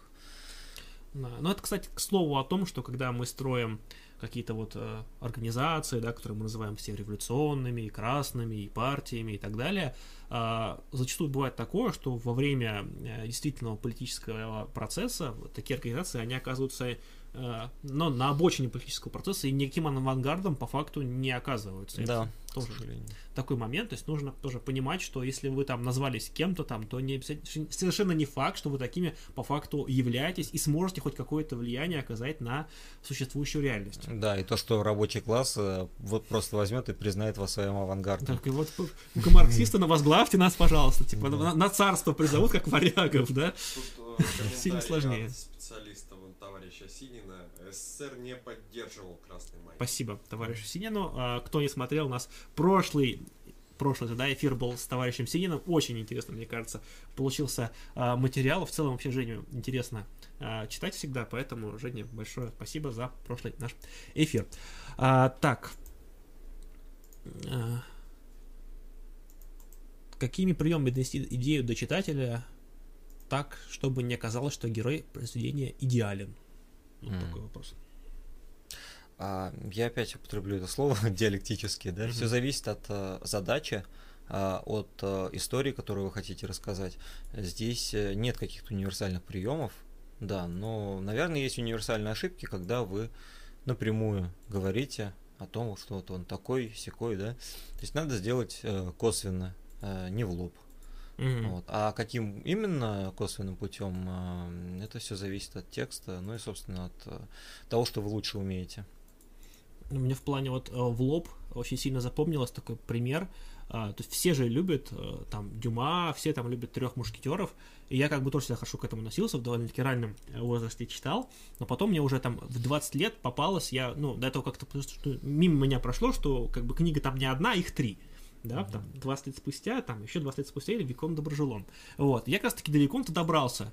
Я сел читать, и вот там настолько, может, конечно, перевод такой плохой, но там настолько, там, прям вот в лоб, топор, наши там герои были, там, им противостоялись там столь сложные обстоятельства, но они были там столь э, благородные, столь mm-hmm. там, вот их, чисты были их помыслы, что они одержали победу над врагом, ты читаешь, думаешь, ну... Дюма ведь он во многом оставался романтиком, а да. в романтизме какие-то лобовые приемы, они распространены, вот. поэтому реализм его преодолел. Вот, и это, конечно, читать прям, ну, прям тяжело, откровенно говоря. А, итак, так, как стать писателем? Учился ли Булат на это специально? Хм. Нет, я не учился ни в институте, не а, ходил на курсы. В последнее время почему-то востребованность а, занятие литературы резко увеличилось, и это показывает, что общество у нас тут не сребролюбивое, то есть люди готовы учиться писать, да, при этом mm-hmm. понимают, что ничего на этом не заработают, действительно э, радостно во многом, вот, и на этом фоне появилось множество мастерских курсов, э, креативного письма, творческого отношения, подхода, вот, э, какие-то из них действительно толковые, да, какие-то mm-hmm. нет, я не могу ничего посоветовать, надо много читать, много писать и э, исследовать э, написанное и прочитанное. Ну, ну, тогда возникает вопрос, то есть как, как понять, э, то, что ты делаешь, это хорошо, или то, что делаешь, это плохо, то есть самому же себя очень сложно оценивать. Действительно, но если человек э, читает, например, э, не только художественные тексты, но и э, литературоведческие, читает э, критику то не на свои тексты, а вообще в целом какая есть критика, да, он видит какие-то общие тенденции, какие-то критерии, которые, ну, они повторяются, вот, и э, нарабатывается такая вещь, как вкус, да, которая не измеряется, а человек более прошаренный, что ли, он э, ее будет коробить от э, неправильно построенной фразы, от неудачного приема. И это mm-hmm. действительно нарабатывается. Вот. Э, но нарабатывается не так, что э, хоп, там одолел весь сайт Горький, условно говоря, всю критику прочитал и понял, а, я все просек. Mm-hmm. Нет, это происходит э, не одномоментно, и самое главное, что человек еще не знает, что он все просек, он только задним числом понял, а через э, несколько месяцев или даже через год, что в целом он уже неплохо разбирается в чем-то. А, соответственно, вопрос, то есть, да, что вот что почитать, вот что там э, какой-то с литературной, там, может быть, критикой, вот в таком направленности, там, достаточно ли читать а, ВКонтакте паблик читающий и паблик любителей книг, или что-то все-таки есть более специализированное, более интересное? Так, ну, э, ну, ВКонтакте я не читаю паблики. Может быть, там действительно что-то выдающееся. Это... была шутка, нет. Прекрасная аналитика, упущенная мною. А, можно читать а, тот же сайт Горький. А, Горький медиа, да. Да, его владелец а, Борис Куприянов, это а, создатель магазина Фаластер, тоже человек а, левых взглядов. А, и там довольно-таки толковая, внятная аналитика. Можно читать э, толстые журналы. Там есть отдельные а, разделы по критике, по эссеистике. Эм, вот толстый журнал «Дружба народов». Знамя. Вот Знамя позиционирует себя как либеральный журнал, но э, к чести э, редактора э, Чупринина и э, критического отдела, они э, не э, являются вот такими Э, скажем, махровыми либералами, которые затыкают рот всем остальным. То есть они оставляют пространство для дискуссии. Вот тот же рассказ про анархиста был опубликован в Знамени. Кстати, довольно рискованный текст, в общем-то. Не знаю, опубликовали бы в другом его журнале. Ну, вообще, да. Как бы тема такая. Вот, э, да, э, Дружба народов, Знамя, Октябрь, но Октябрь сейчас не издается, он, к сожалению, потерял свою редакцию и площадку для редакции, вот, и выходит очень редко. Да. Ну, в целом, площадок много, то есть есть всякие независимые площадки, в принципе, там и анархистские и так далее. То есть ищите, скажем так, много, много вариантов на самом деле есть. А, благо самоорганизация, она никуда тоже в том числе не делась. А, как относитесь к творчеству Пелевина и Прилепину? Ну, про Прилепина я сказал. Уже я считаю его, да, э, выдающимся писателем, э, без э, каких-то шуток, без иронии, но его политические взгляды мне не близки. Хотя я периодически смотрю передачу «Уроки русского» на НТВ, и вот его однозначно называют слугой системы, да, и видно, что, ну, если даже это и так, то служит он плохо. Вот, он постоянно критикует э, и э, современную власть. Мне кажется, это не служение, да, а какая-то такая игра. То есть э, попытка переиграть врага на его поле, но этот метод мне не близок. Ни в коем случае. А Пелевин толковый, безусловно, как минимум толковый писатель. Мне больше нравятся его рассказы, поскольку э, романы это такие развернутые эссе, как правило. А его ранние рассказы. А, вот. А из последних текстов я читал «Тайные виды Нагуру Фудзи» и все. Угу. А к Минаеву как относишься? Минаев? Да. О, я признаю, что только смотрел первую часть Духлиса. А, ну... а книги, ну, Возможно, да, действительно что-то гениальное, но я просто сомневаюсь очень, в этом. Просто очень тоже не, ну, неоднозначные оценки, скажем так, встречаются постоянно. Так, а, возвращаемся к нашим а, вопросам. Нас вот Евгений Синин спрашивает, не думал ли Булат как-то обобщить свои теоретические знания по писательскому делу? Ну, во-первых, это не скромный жест, да, это как такой сборник советов от гуру, да, а я не претендую на такие лавры. А бывают интересные какие-то наблюдения, можно выпустить было так, чтобы это не выглядело как попытка научить, но мне вот сейчас тяжело это систематизировать, поскольку они вот так вот лихорадочно разбросаны по разным участкам памяти, сознания. А в будущем, возможно, что-то такое краткое, mm-hmm. какая-нибудь даже брошюрка а, предостережений, да, которые а, лучше обходить молодому автору. Не как писать, да, а что точно не нужно делать. Mm-hmm. Но это как у нас все время был стрим, потому как правильно изучать марксизм, и первым же советом было не надо вам это, бегите отсюда, глупцы. Мне кажется, с чего-то такого стоит начать, не надо вам писать. Если вы задаетесь вопросом, да не надо вам это, это не ваш. Текайте, хлопцы. Да-да-да. Так, а, нужно ли писателю вдохновение? А, наверное, нужно. А, самое хорошее вдохновение, когда какая-то идея появилась в голове, вот, и они забыли, а потом она вернулась, а потом она еще вернулась. Это значит, что текст, э, скорее всего, стоит того, чтобы быть написанным. А если вот э, захотелось, да, а потом расхотелось, то это и не вдохновение. Если только так. Только просто что, считать, что еще считать вдохновением на самом да, деле? Да, это, это тоже такой романтический штамп, да. Вот угу. э, слово вдохновение, гений, муза, это все из э, словаря э, романтиков. Они когда-то были э, релевантны, адекватны тому, что происходит. Сейчас э, слово гений, вдохновение, муза я могу только в ироническом контексте употреблять. Mm-hmm. Ну, потому что да, опять же, то есть многие понимают по-разному. То есть у кого-то а, музыка в плане там какой-то, «А, мне там пришла идея, там должен срочно записать, а у кого-то тоже, когда там ты начал работать, и ты вошел в состояние потока, и вот ты уже, и ты не можешь остановиться, например, да, это, вот, это же совершенно разные чувства, совершенно разные вызваны, но и, и, и, и то, и то часто, например, называют музой. Mm-hmm. И так далее, то есть таких моментов тоже а, много. Так, пишет нам Илья, что прикольно выглядит общение Мартина и Кинга. Один пишет каждый день, как на работу пришел, и Мартин, который вообще рандомно, видимо, пишет. Ну, подходы такие? Да, да, и нет единого там подхода, сколько там слов в день писать, да, uh-huh. какое время суток. Есть э, писатели, которые могут вообще в ванне писать, да, ноутбук там положить перед собой.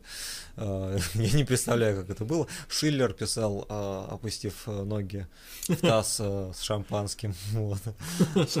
Но Шиллер был, конечно, состоятельным. Это экстравагантно, конечно. А, вопрос. Добрый вечер. Как относитесь к Дмитрию Быкову, как к литератору, лектору и общественному деятелю. Позволю себе задать второй вопрос, что можете посоветовать молодому писателю или поэту. Мне кажется, второй мы уже, да, уже говорили. Ну, посоветовал. А, предостерег, скажем так, посоветовать, не посоветую. А Быков э, неоднозначная фигура. Безусловно, это личность. Да, как mm-hmm. бы мы не относились, да, каких бы взглядов он не придерживался. Очень плодотворный, автор. А не скажу, что я большой ценитель его эссеистики. А, вот, она такая немного спонтанно видно, человек может писать, и это легко дается, но вот организовать текст э, не всегда.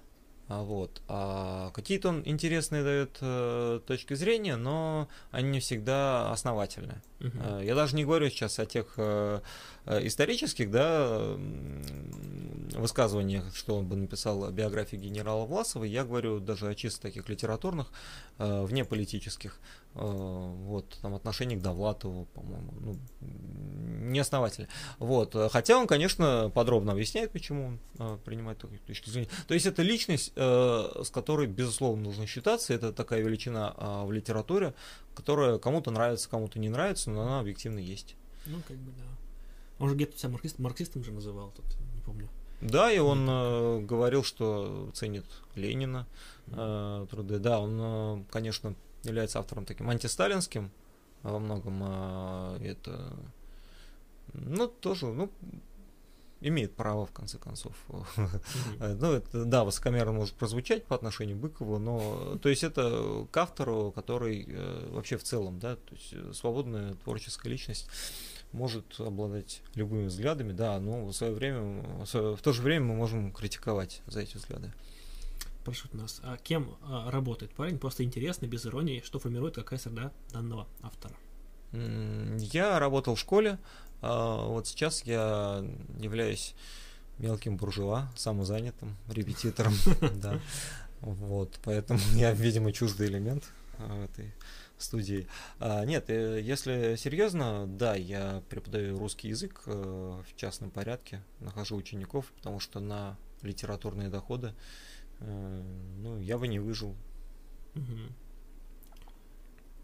А, вот я не знаю, как это задать вопрос корректно, да? Смотрел ли Булат канал «Культурный пздыж» для нешарящего в литературе вроде «Материалистическая критика там»? Нет, не смотрел. Я и так смотрю очень много YouTube каналов, и у меня просто не хватит времени на работу и на письмо.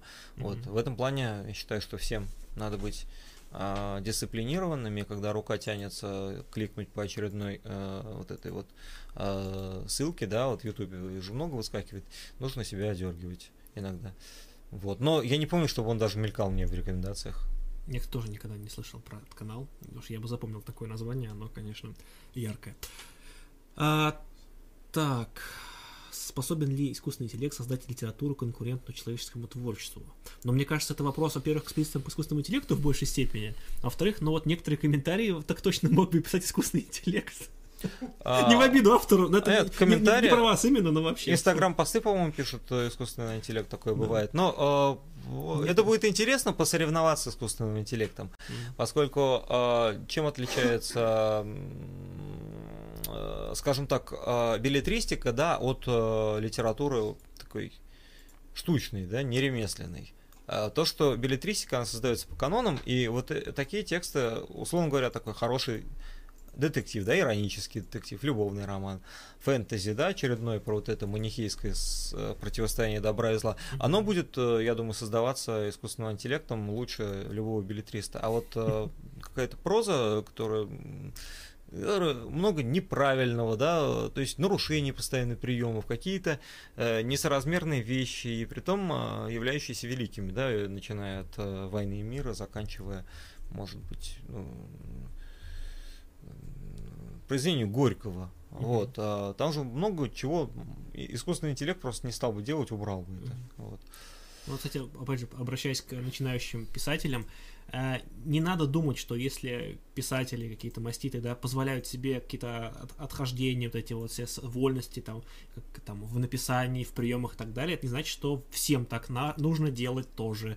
Научитесь сначала писать правильно, а потом, когда вы поймете правила игры, уже можно пытаться отступать. Это, кстати, работает не только э, в писательстве, это в, там видеосъемки, я не знаю, там вообще во всем работает. В целом поймите mm-hmm. сначала, как делать правильно, а потом уже, уже ошибки надо делать осознанно, а не потому, что ты не умеешь чего-то делать. Потому что много приходится работать с текстами, которые люди пишут, ну, в том числе вот там вот и в паблике, кто к нам присылают, mm-hmm. пишут люди, и вот в Союзе иногда сталкиваешься. И прям как-то грустненько. Я так вижу, а почему нет? А почему бы и нет? Почему бы нет, да, да. И люди абсолютно не, не понимают, что как бы, ну, нельзя делать пред, предложение там во весь абзац писать одним предложением. Нельзя так да. делать. Разбивайте на предложение. Там, и так далее. Нет, это, видимо, такое представление о том, что вот такие это показывают умение выстраивать фразы. Нет, нет ни в коем нет, случае. Ни нет, в коем случае. Не бойтесь сложных предложений, не бойтесь там оборотов депчестных, причастных. Это нормально. Это как раз таки их отсутствие тоже плохо смотрится. Но вот предложение, когда там стоишь там из восьми частей, там это уже, ну, скорее всего, это перебор. То есть надо либо это уметь обосновать, либо это перебор. Ну ладно, это уже это личная боль пошла. Так, собственно, упомянул про YouTube. Спрошу, какие же каналы смотрит Булат? А, смотрю канал э, Вестник Бури, э, Station Marx, Рабкор. Вот, если брать э, не вот политические, то мне нравится канал Мяч Production. Вот, я не смотрю футбол, у меня нет на это времени, но какие-то нарезки, какие-то топы с удовольствием. Сатира смотрю, периодически у него бывают интересные такие вещи, талантливый а, делец. А, вот, это то, что сходу вспоминается. Mm-hmm. Спрашивают нас Стэнли 29, чем отличаются друг от друга основные литературные жанры? Рассказ, повесть, роман. Порой бывает, что роман по объему меньше, чем повесть. Station Маркс образовательный. Да, да. минутка. А, ну, а, рассказ, понятное дело, по форме это короткая история, да. А чем отличается повесть от романа? А, здесь разные критерии. Вообще есть литературоведы, которые говорят, что не надо делить на эти жанры. А, но э, выскажу э, свою точку зрения, все-таки более-менее компетентен в этом, у меня есть кандидатская по литературе. А, вот, роман а, это а, жанр, где есть один центральный персонаж, вокруг которого вертится очень много событий, а, но при этом там есть а, несколько поколений и показана жизнь более многообразно нежели повесть. То есть повесть это может быть действие, происходящее внутри, там, скажем, студенческого кампуса, показана вот одна среда. А роман является жанром, где э, вырывается это с одной среды, показанное вот э, столкновение, э, какая-то полифония. А, вот, а действительно бывают повести, которые по объему больше романов. Вот у Горького трое, по-моему, роману. Но вот, скажем, Фома Гордеев из 400 страниц это повесть. Вот. Угу. Я, может быть, уже плохо помню, но, по-моему, в школе на уроках литературы нам рассказывали, что отличаются зачастую количеством э, главных героев, то есть в романах их зачастую несколько, нет? Или нам, я не... Нам не так рассказывали, вот примерно так. Как ну, возможно, возможно. Я уже плохо помню. Я да, а эпопея это когда уже несколько главных героев, uh-huh. повествования от которых передается вот от одного к другому. Вот, ну. Лев Николаевич, создатель, собственно, ну, да, да. современной эпопеи. А по этому критерию Гарри Поттер будет являться романом? Ну, это же серия романов. Но, э, да, вот это интересный момент, Потому когда... что он э, попадает под, под, под тот самый кампус, там нет ни погорения, ничего из этого, как бы, формально-то нет. С одной стороны, но с другой стороны, это как бы полный срез, э, значит, магического общества Британии. Да. да. Поэтому, опять же, главных героев там как бы несколько. Как бы, да, там, много героев. Вот. Поэтому вот тут интересно. Просто мне кажется, это такой не, неоднозначный вопрос, действительно, тут эти переходы, они, мне кажется, в некоторых местах довольно размытые. Э, самое интересное, что вот это вот разделение, оно ничего, по сути, не дает. Вот э, я помню на моей книге «Гнев» там написали романы, некоторые стали писать, что это повесть. Ну, может быть, и повесть, почему mm-hmm. нет? И по объему она на повесть похожа. Я-то не против. Ну, там, может быть, рассказ больше, чем повесть, то есть, как бы, тоже в теории. ну, так что, да, такое условное деление довольно-таки. А, по поводу каналов, которые смотрите, как относитесь к Семину? Спрашивает нас Виктор Андропов. А, к Константину Семину отношусь с большим уважением. Я периодически смотрю галопом по Европам, а, гидпроп. Вот, а, с какими-то вещами я не согласен. А, угу. Да, ну это понятное дело, я могу, если конкретный там эпизод нужно будет возразить. Но считаю, что это интересный публицист э, с прекрасно поставленной речью, выполняющий э, важную миссию. Вот. Если бы не было Семина, то э, YouTube бы много потерял, и не только YouTube, я думаю. Не, ну, однозначно, э, скажем так, упрекнуть Константина в том, что он не является там талантливым или не является профессионалом своего дела, это, конечно, погрешить против истины полностью. То есть э, это один из самых, наверное, вообще в целом профессиональных э, э, блогеров, если так можно назвать. То есть это, это, это действительно уровень, да, при там все там согласен, не согласен с некоторыми позициями, не признавать заслуги, наверное, было бы неправильно. Ну да, он в хорошем смысле заряжен, а, продолжает оставаться верным а, себе и сохраняет определенную независимость, которая тоже вызывает уважение. Безусловно, безусловно. Так, прям у нас очень много этот канал советуют, которые мы пропустили. Видимо, видимо, что-то интересное. А, литературная критика в исполнении Татьяны Соломатиной. А, да, я знаю, писатель Татьяна Соломатина, мне говорили об э, этом э, блоге. Вот, я не смотрел, вот, я, честно говоря, а, не сторонник э, того творческого метода, который, того критического метода, который практикует Татьяна Соломатина, поскольку эм, в общем-то, там изначально идет настрой на ругань, да, на выискивание недостатков. А, вот, в этом смысле это талантливо сделано, это нельзя не признать, а, но мне интересно а, найти уравновешивающие какие-то вещи. Не в том дело, что нужно высказаться комплементарно, да, компромиссно, а в том, чтобы вот заранее быть настроенным неангажированно. Ну, это тяжело, понимаю, но стоит пытаться. Даже по отношению к идеологическим оппонентам. Ну, это, это сложно. Ну, это сложно, но понять э, истоки его позиции, да, проследить мировоззрение. Ведь если изучать, скажем, э, э, Быкова, да, что он говорит, что mm-hmm. он пишет, то мы поймем э, мышление э, современного либерала, да. А если мы э, сразу будем говорить, фу, это не наш, там, это mm-hmm. позор, вот, то как мы будем критиковать? А, вспомним немецкую идеологию а, Маркса, да, где там а, глава или там раздел Святой Макса о Штирнере угу. чуть ли не больше самой книги Штирнера. Ну нет, но все-таки меньше, но там прям вот по главам разбирается, по цитатам. Вот это достойная критика, которая заранее настроена на то, чтобы понять, Э, логику, да, э, и ее опровергнуть, сокрушить э, изнутри, а не какой-то вот внешний такой подход, что мы означая, изначально понимаем, что это все это не так, и просто поглумиться. Нет. Ну, вот, в ту же сторону, а, как, как нам быть с, вот сейчас у многих, фамилия, которая у многих возникает, такой немножко нездоровую реакцию, как быть с Солженицыным, как бы, то есть он там, если мы отбросим всю там, идеологическую составляющую, он талантливый писатель или это все-таки политически раздутая фигура?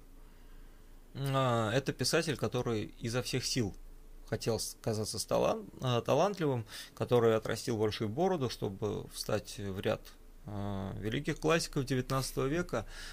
Тут, э, да, Тургенев с такой окладистой бородкой, Толстой с такой вот неухоженный, да, Достоевский тоже неухоженный, и вот э, Солженицын тоже.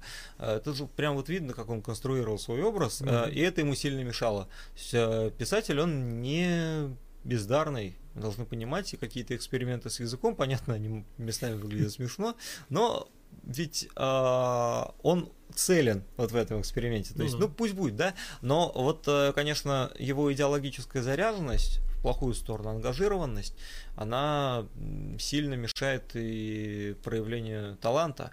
Вот. С одной стороны, тщеславие вот это безудержное. Ведь э, надо понимать, что Солженицын, находясь за границей, он э, контролировал часть издательств эмигрантских, диссидентских, и, э, например, он не пусть долгое время предотвращал э, публикации другое э, диссидентское такое произведение, это «Жизнь и судьба Гроссмана». То есть «Жизнь и судьба Гроссмана» вышла поздно, во многом потому, что этому противодействовал Солженицын, который считал, что э, во второй половине 20 века должен быть только один великий роман, и этот роман, конечно, будет «Красное колесо».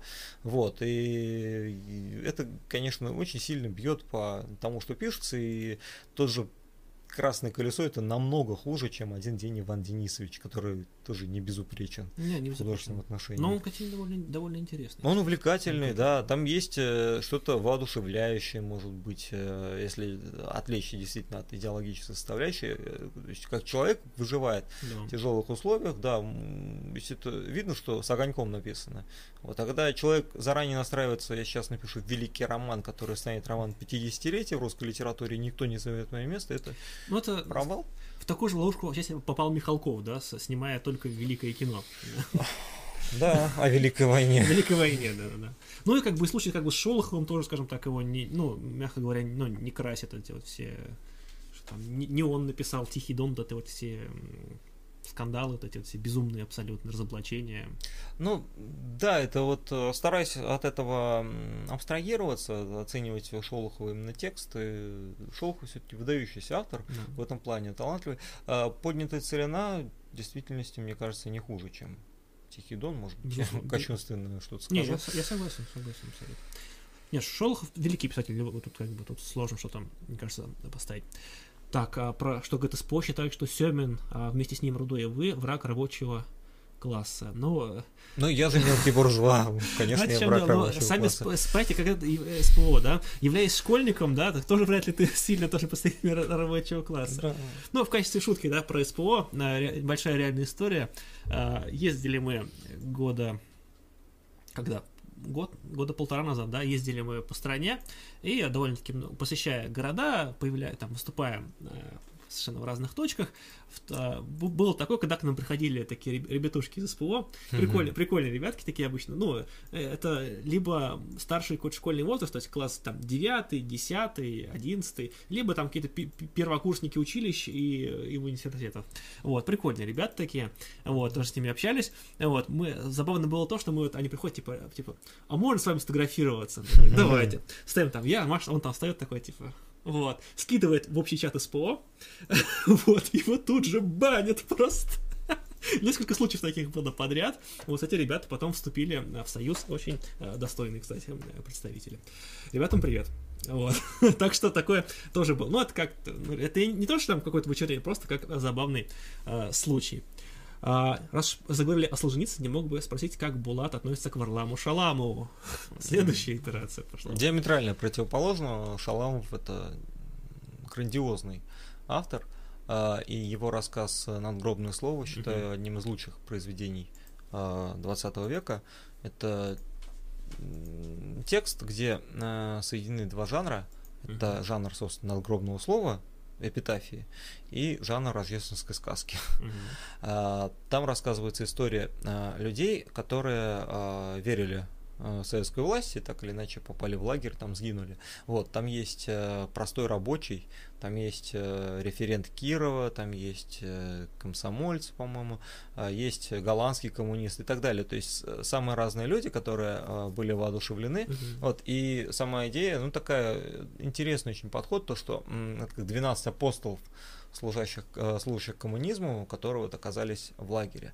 Вот. И Шаламов э, более мастеровитый автор. И э, в целом он не отрекался от коммунистических взглядов, даже когда его рассказы были опубликованы в мигрантском журнале «Посев», он выпустил гневную статью, где говорил, что он коммунист, и что он советский человек, и вот это вот использование его вот текстов в каких-то дурных идеологических целях, да, это просто мерзко и стихотворение о э, Че Геваре, э, э, написано его смерть, тоже прекрасная. Э, кстати, среди либералов есть такая интерпретация Шаламова, что, дескать, он в советских лагерях разочаровался в человеке, стал замкнутым мизантропом, но это противоречит и дневникам, и вот этим вот стихотворениям вроде посвященным там Че Геваре. То есть человек э, верил э, в социалистические идеалы, хотя и э, крайне негативно воспринимал э, фигуру Сталина.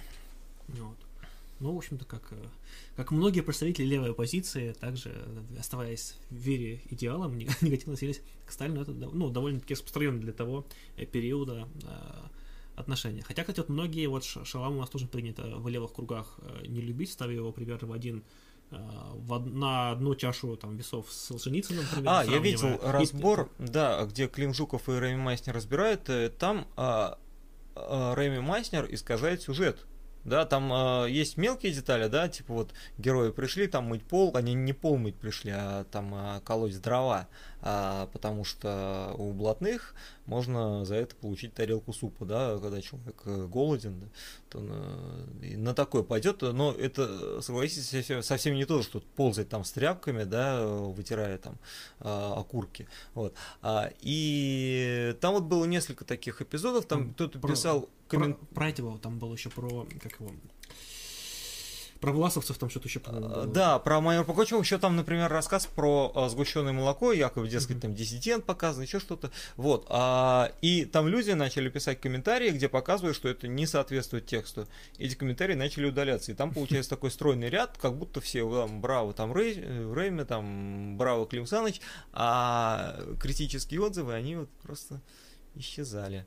Вот, э, я считаю, что вот по вопросу Шаламова мы в этом плане с мастером солидаризироваться не можем. Так что э, читайте э, оригиналы, да, а не только то, как их пересказывают те или иные интернет-деятели, как бы уважительно мы к ним не относились.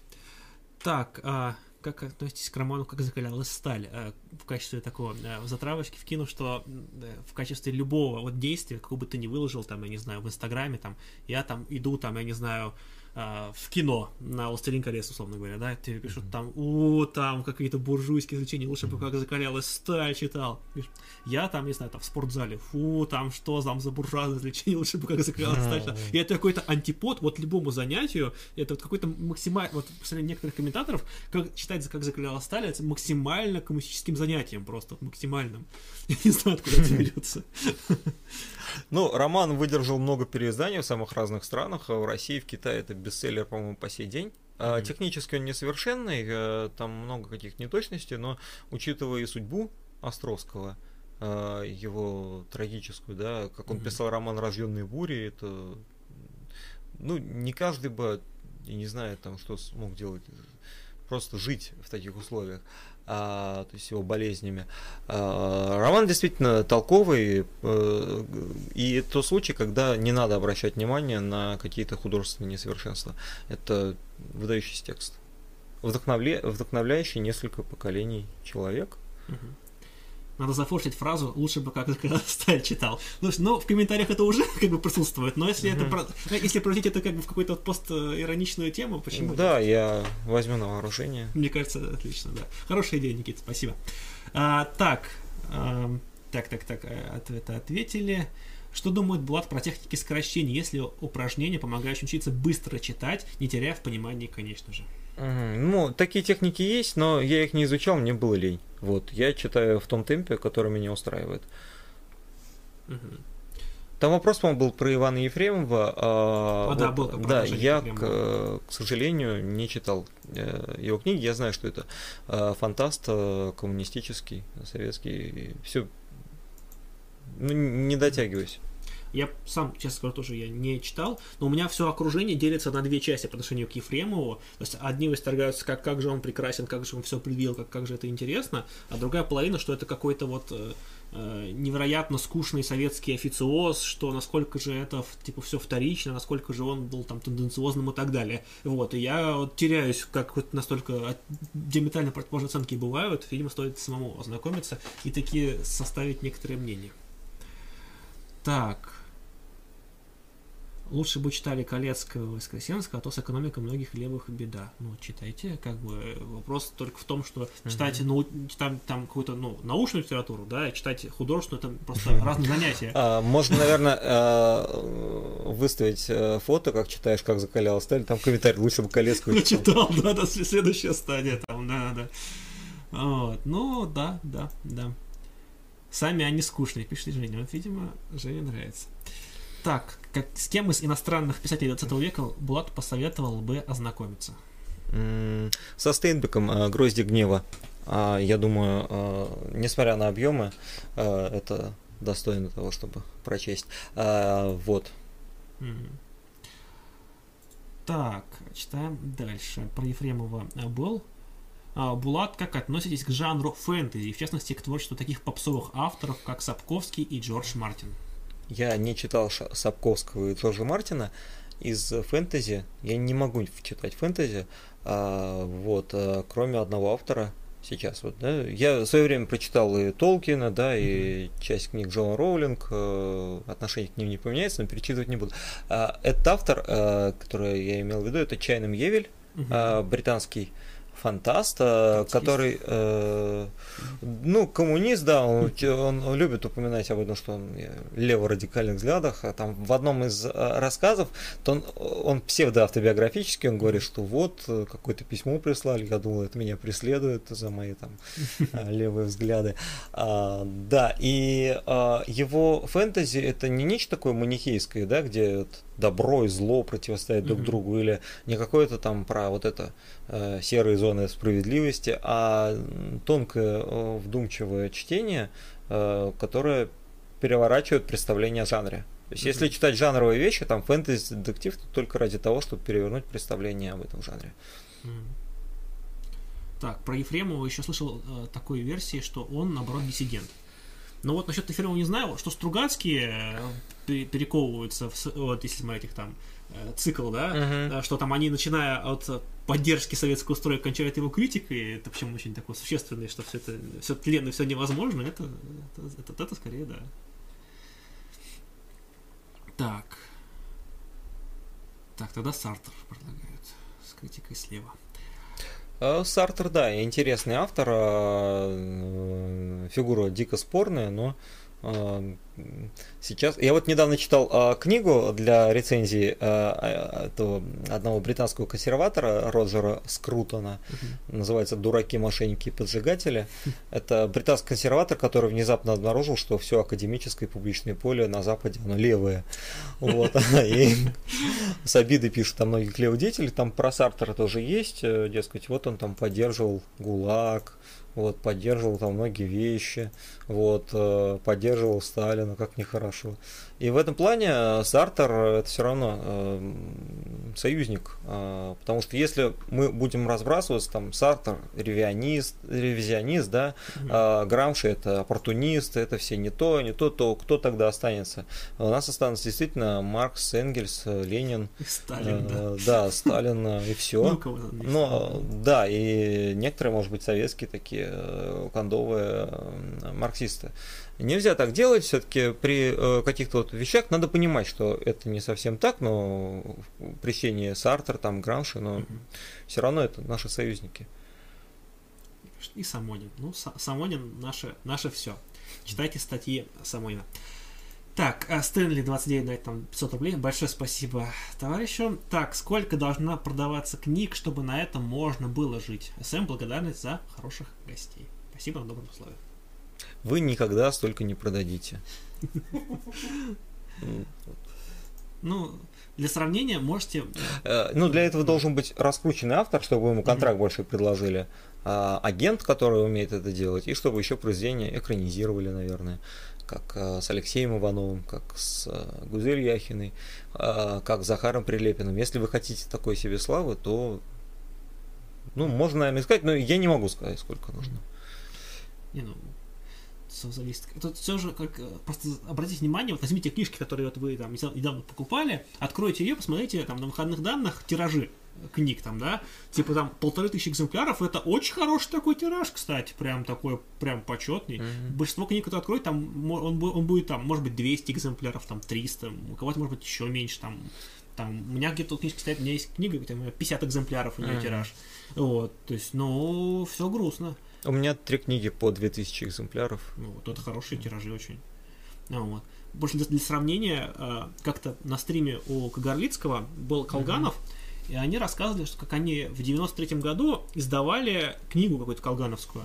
И говорит, тогда говорит, ее сдали скромным, говорит, маленьким, говорит, скромным тиражом в 150 тысяч экземпляров. А, да, да. вот. Так и есть. то есть, как бы, это, это, это был маленький тираж для 93 года. То есть, это уже не СССР, как бы, но вот эта вот тенденция, она и сохранялась. Вот, и это просто 150 тысяч экземпляров. Я просто сейчас боюсь представить, что сейчас вообще издают такими тиражами, кроме школьных учебников, я не знаю. Я э, слушал лекцию э, о, э, книгоиздании 90, там действительно по 500 тысяч экземпляров, там миллиону, это не были заоблачные тиражи. Ну, просто еще было время, когда а, западные издатели не работали в России, у нас в основном сдавалось вот именно какие-то свои Э, свои э, авторы, какие-то mm-hmm. своя система распространения была, а уже в нулевые пришли западные издательства и правила игры очень сильно поменяли, конечно, прогнув под себя все. Так. Так, вот у нас вопрос был традиционный, наверное, но, мне кажется, этого не менее а, интересный. А, спрашивают нас, как гость пришел к левым взглядам. Я пришел к левым взглядам году в 2012-2013, как раз к окончанию университета. Какие-то события в России были. Ну, как раз э, вот этот вот моменты с Крымом, моменты с общей, общем шатание. При том, когда была болотная, у меня не было ни либеральных, ни левых взглядов. Я, в общем-то, воспринимал это как нечто, что не относится ко мне. А, вот, а поначалу, как и многие, наверное, в те годы пришел к анархическим текстам. Я читал э, Бакунина, Хомского, э, э, Мюррея Бухчина. Вот. Постепенно я понял, что это не объясняет всего, во-первых, во-вторых, все-таки это та часть, которую можно отнести к утопическому социализму, потому что э, часто в анархической среде люди более открытые, может быть, более приветливые, приятные. Э, среди марксистов, ну, нередко можно говорить mm-hmm. о токсичности, да, вот э, той же СПО, да, вот, ну, да, это вопрос, являются ли СПО марксистами или вот все, кроме СПО, не марксисты, вот, но э, в этом плане вот личного общения анархисты часто оказываются приятнее, но в целом э, мы должны понимать, что э, перспектива анархизма, вот особенно в России, это э, расколотость на какие-то группы, которые замкнуты на самих себе и ничего, в общем-то, такого ну, да. не делают. Единственное, что они могут предложить, это совершенно неэффективно и уже многократно осужденно, это индивидуальный террор. Вот это это, во-первых, незаконно, во-вторых, это, это этим просто не надо заниматься, потому что это портит впечатление о движении вообще и э, не дает ничего хорошего. Ну да, то есть это, скажем так, может быть методикой борьбы в очень узкоспециальных случаях, там, в случаях какие-то тотальной диктатуры, неспособности любого другого действия, как там крайний шаг и так далее, но мы не в том ситуации, скажем так, находимся далеко, и поэтому это точно перебором является. А, ну, просто мир робот может взять какой-нибудь там те же самые РАФ в Германии, да, то есть они же не, не с хорошей жизни этим всем занимаются. Ну, красные бригады, РАФ, а, да, это а, такая практика, но в конечном итоге, Нет, э, да, не, не, не воспряло рабочее движение от этих э, да. жестов. Так, как относитесь к Саддам и пустошам Гидара Джемаля? Как мне показалось, довольно спорно и неоднозначно. Игорь не читал. Так, э, Идем а, дальше. Так, так, так, так, так. По поводу часа БК, был ли он запрещен публикация в СССР? Там уже Евгений Синин вам а, ответил, да, что часу БК был вопрос от власти, его вскоре после издания негласно запретили. Андропов негативно отзывался об этой книге Ефремова. Хотя Андропов в этом плане интересная фигура, потому что он а, довольно много кому м, помог и открыл этом довольно-таки многое запретил и закрыл. То есть он так вот очень сильно mm-hmm. свою вот именно какую-то личную вкусовщину, какое-то свое личное отношение в целом на, на советскую э, ну, ну и культуру, наверное, mm-hmm. ну и на, на многие сферы, ко многим людям это лично относилось. То есть это интересная фигура в этом плане. Ну, как и Хрущев, кстати. Э, ну, да, в чем-то, в чем-то да. Так, как относится к поэме Блока 12? О, это вершина блоковской э, поэзии, вершина всего, что он делал. Э, на одном дыхании читается. Это, может быть, один из лучших текстов о революции, написанный в те годы. Так. А в начале творческого пути были какие-то проблемы с грамотностью, как с этим бороться? Но я учился на филфаке, поэтому проблемы были в основном э, с технической стороной э, написания текстов, да, с, скажем так, с художественной грамотностью. Ну, а с ней как быть?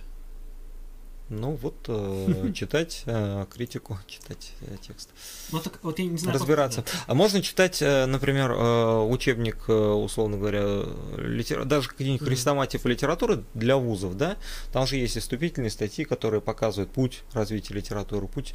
Э, там обязательно рассказывается, что можно было в романтизме, mm-hmm. да, какие приемы, почему реализм его преодолел, да, и э, что он нового внес. Вот это формирует определенный определенное понимание. То есть а, вы должны знать историю литературы, э, то, как она двигалась, да, и история литературы помогает э, углубиться в противоречия, да, которые были разрешены или которые были новые поставлены.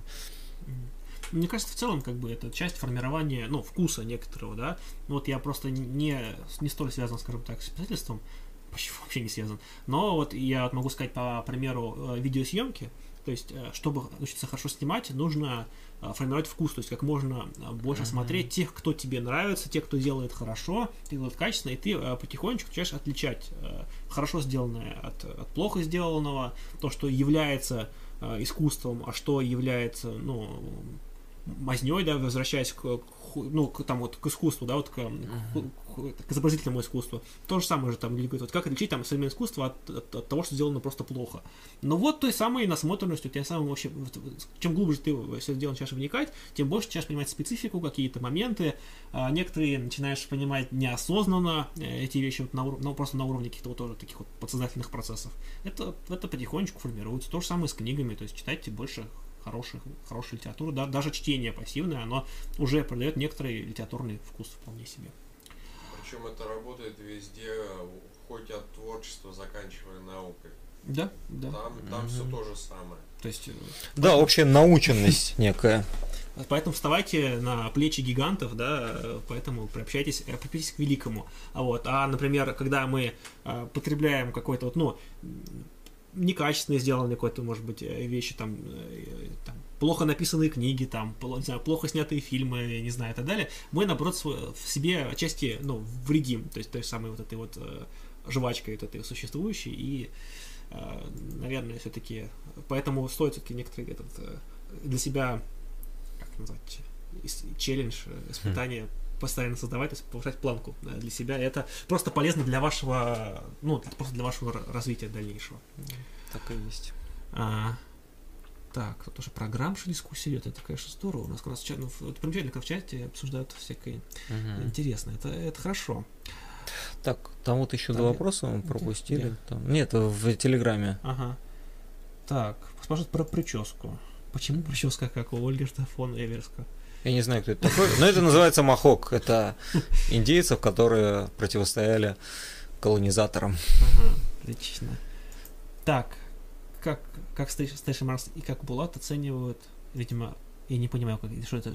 Э, рынок цифровой дистрибуции. Я, это я понимаю, я просто как они пытаются, типа, Station Mars и как Булат, то есть Uh-huh. Если это Station, как Station Mars и Булат, или не, не, это что ты имеешь в виду? Булату, это я просто а, не так скопировано. Mm-hmm. Понял. Как Булат оценивает современный рынок цифровой дистрибьюции, типа автор Today. Today, насколько я знаю, они берут не так уж много, и аудитория не такая маленькая. Цифровой дистрибуции, а, имеете в виду книги, а, как продаются. Но если а, автор умеет раскрутиться, наверное, то его книги какое-то время остаются на передовой. Но если он раскрутил плохой продукт, то второй раз уже не клюнут, наверное. Я где-то слышал, что можно в этих сетях цифровой, цифровой дистрибьюции можно запускать книги, например, какие-то, а, ну, бесплатно, например. Но если она идет бесплатно, то они не заинтересованы в ее продвижении, потому что они сами с нее ничего не получают. Такие книги просто ну, никуда потом не попадают и никак не продвигаются. Так, а... есть ли среди современных отечественных литераторов последовательные критики советского опыта слева? А, имеется в виду анархисты. Ну, вот я называл сегодня Александра Малиновского, правнука Александра Богданова. Он последовательно является анархистом, он многое признает из опыта СССР, а, но остается критиком слева. Булат, расскажите, как вы пишете каждый день а, каждый, каждый день, как долго пишете одну книгу, сколько редактируете и какими полезными ресурсами пользуетесь? А, когда я работаю над текстами, пишу каждый день, где-то 300-400 слов, стараюсь регулярно редактировать. Когда текст написан, а, откладываю его на некоторое время, и когда впечатления укладываются, начинаю редактировать. После этого еще раз редактирую, ну и так далее. Э, там даже когда текст отправляется в издательство, можно, работая со своим редактором, а, еще внести какие-то правки. А, вот там еще было какое-то уточнение, по-моему. Ну, может, нет. Какими вопрос. ресурсами? А, какими ресурсами? Э, словарем синонимов. Это... Пользуйтесь. Не, не, не стыдно признаться. Нет, это, в этом ничего просто нет. Скорее, да. Когда человек не, не пользуется вот ничем таким и начинает там по сто раз одно и то же слово употреблять, это гораздо хуже на самом деле. Так, а, по поводу, вот, писать, я вот не знаю, вот я вот на себе могу сказать, не знаю, насколько это у, у других, вот сейчас скажу свой опыт, а скажешь, там, это, есть такое или нет. Вот когда пишешь сам, ты пишешь, вот там мысль идет, идет, идет стройно, нормально, да, через там какое-то время отошел, там, на следующий день к самому тексту подошел, думаешь, какой умалишенный я там написал, что за какой кошмар, то есть, ну, не, не, не переписывать, но очень ага. сильно править то, что ты, то, что ты писал. А, нет, если а, работать регулярно, да, mm-hmm. над чем-то, то таких а, правок, каких-то отторжений возникает все меньше. То есть, когда человек пишет длинный текст, он в него больше увлекается, он лучше понимает. Да, когда он написал первый день, второй день думаешь, ну какой кошмар, там нужно переделывать, там второй, третий. А если ты работаешь над романом, то э, с каждым днем правок становится все меньше и меньше. Угу. Вот. А понятное дело, когда текст будет напис, написан, он отлежится, э, ты взглянешь и увидишь то, чего не увидел. Э, вот. Но в целом э, это работа с короткими текстами, угу. как правило. Главное не пользоваться словарем в рифм. Это какие-то узко...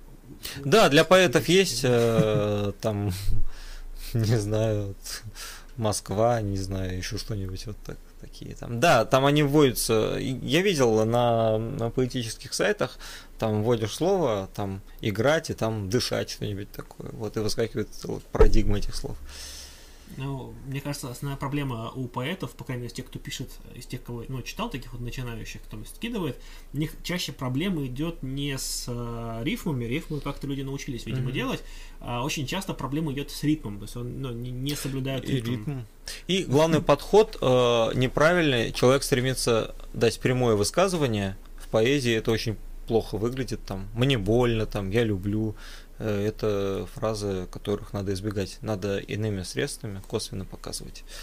Вот. Или пытаются копировать манеру там, Пушкина какого-нибудь условного. Вот. Это тоже выглядит обычно так вот, как, э, как э, китайские копии на кроссовке Adidas. Там такое отдаленно похоже, но совсем не, не те качества потребителя. Да. Так, вот тоже прям вариант предлагаю. То современных музыкальных кинокритиков вспоминать британец Марк Фишер заслуживает внимания. Не знаком, кстати. Тарасов, как бы к нему не относились, большое внимание отводит литературе, в том числе и критике СССР слева. Так, а читал ли автор Кима Стэнли Робинса? Нет. Мне кажется, вообще в целом, как бы, ну, так можно так. А смотрели ли вы это, а читали ли вы это? Но мне mm-hmm. кажется, как бы, учитывая, что жизнь как бы ограничена, время твоей свободы ограничено, ну, всего на свете перечитать, ну, наверное, сложно. Вот. Так. Илья, понятно. Я смотрю, прям в хорошем настроении нас сегодня смотреть. Так. Давайте, что у нас еще по вопросам? Есть у нас еще а, что-то. Так, про цифровую дистрибьюцию спрашивали. А, расскажите про роман «Гнев» и где лучше приобретать книги. Ну, роман «Гнев», да, провокативный текст про преподавателя университетского. А, не буду я спойлерить, да, текст довольно намеренно провокативный, попытка вжиться в сознание неприятного типа. И э, часто он интерпретируется неправильно, а читатель любит отождествлять героя автора, ну, пускай отождествляет. А где приобретать книги, к сожалению, сейчас а, логистика так себе развита. А, книги, большинство таких книг крупных издательств оседает в книжных сетях вроде «Читай города», «Буквоеда», и поэтому до провинции доезжают не всегда. А, и многие люди вынуждены пользоваться такими сервисами, как Озон, Лабиринт, вот эти вот uh-huh. сервисами платформ, да, которые нещадно эксплуатируют своих рабочих. Вот, и человек вынужден заказывать там. Даже я какие-то свои книги, да, когда... Вот каждому автору выдает, там, выдает условно 10 авторских, он может их подарить. И когда я хочу подарить там кому-нибудь еще текст, я вынужден заказывать вот там вот. А, но можно скачивать электронные версии на портале Litres. Ну, это зависит очень сильно еще от, от издателей, там, от, от условий договора. То есть у меня вот были, кто публиковался, то есть когда они вообще ни одного авторского экземпляра не получали, более того, чуть ли там не на сколько-то лет там вообще прав на Нет, лишались. У меня э, договор, в договоре это не указано, но есть такая практика в издательстве. Ну, видимо, везде а, по-разному, разные условия, возможно, еще там специфика а, очень сильно везде отличается все-таки у, у издателей. Опять же, то есть, если ты издаешь за, свой счет, ты, ты вообще хоть, хоть весь тираж себе забирай, как бы твои, ты заплатил, как бы твои проблемы дальше там храни у себя, там сам распространяй. Ну, мне кажется, такой подход он больше для этих вот, тех, у кого уже есть какая-то мироаудитория, если ты там блогер какой-нибудь, миллионник, да, и ты там напишешь книгу, то там продавать ее подписчикам, например, да, это mm-hmm. уже совсем не то же самое. Так, а, порой хочется обсудить прочитанную книгу, например, а, тоже как закалялась сталь. Есть ли площадки для подобного обсуждения? Никаких специальных площадок не знаю. А, возможно, есть э, определенное угу. пространство. Вот. Я даже не знаю, где они могут. книжный клуб. Книжный клуб, да. Есть а, такие пространства в разных го- городах, называются ридинг-группы, где mm-hmm. люди собираются и договариваются, что читать, что обсуждать. Ну, Они, да, в разных форматах существуют. Э, поищите у себя в городе, есть ли ридинг-группы. Ридинг, ну да, или книжный клуб, если называется по-другому. Ну, да. Я думаю, что еще я, опять же, никак не знаю, просто жив ли сейчас Клабхаус спустя полгода своего запуска, но, возможно, там что-то такое обсуждают, я не знаю. Возможно, mm-hmm. существуют какие-нибудь специализированные что-нибудь типа дискорд-серверов, где такие вещи обсуждают. То есть я думаю, что в онлайн-формате тоже оно существует. А, просто вот вопрос в том, чтобы ну, задаться целью и найти. Я думаю, что все, все существует. Не знаю, может быть, какие-то форумы существуют литературные, кстати. Можно организовать обсуждение в Zoom, например, если mm-hmm. есть желающие, да, почему бы вам не проявить инициативу? Ну да. Иногда, если они читают марксизм, это называется марксистский кружок. это, кстати, онлайн да, проводящийся. Но в целом тоже же обсуждение прочитанного зачастую. Но не всеми, правда, прочитанного, э, к сожалению. Не всеми понятого уж тем более, потому что, ну, это тоже такое стендап-клуб номер один. Но там это, это скорее в юмористическом формате они обсуждают. И это не все-таки не ты обсуждаешь, ты смотришь, как другие обсуждают то, что они читали. Но тоже да. А, согласны ли вы, что либералы незаслуженно приватизировали Мандельштама, сотрудничавшего с левыми эсерами и наркомпросом? О, кого они только не приватизировали. И Шаламова, и Платонова, угу. э, и Бродского, который, если брать последовательно, не был уж таким прям вот ультралибералом. А, если брать стихи там на независимость где Украины.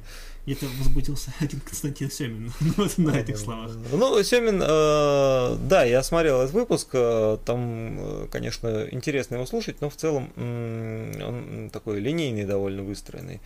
Критика в том-то дело, что Бродский себя подавал, презентовал как поэта чистого искусства, но чистое искусство невозможно, конечно же. То есть он оставался в своих романтических концепциях, поэтому делал очень э, непоследовательные, неоднозначные политические заявления, которые, конечно, его в данном случае вот э, можно интерпретировать как антисоветчика. Но вот и Мандельштама, да, и Платонова, и много кого либералы пытаются приватизировать, то есть как пытаются приватизировать культуру.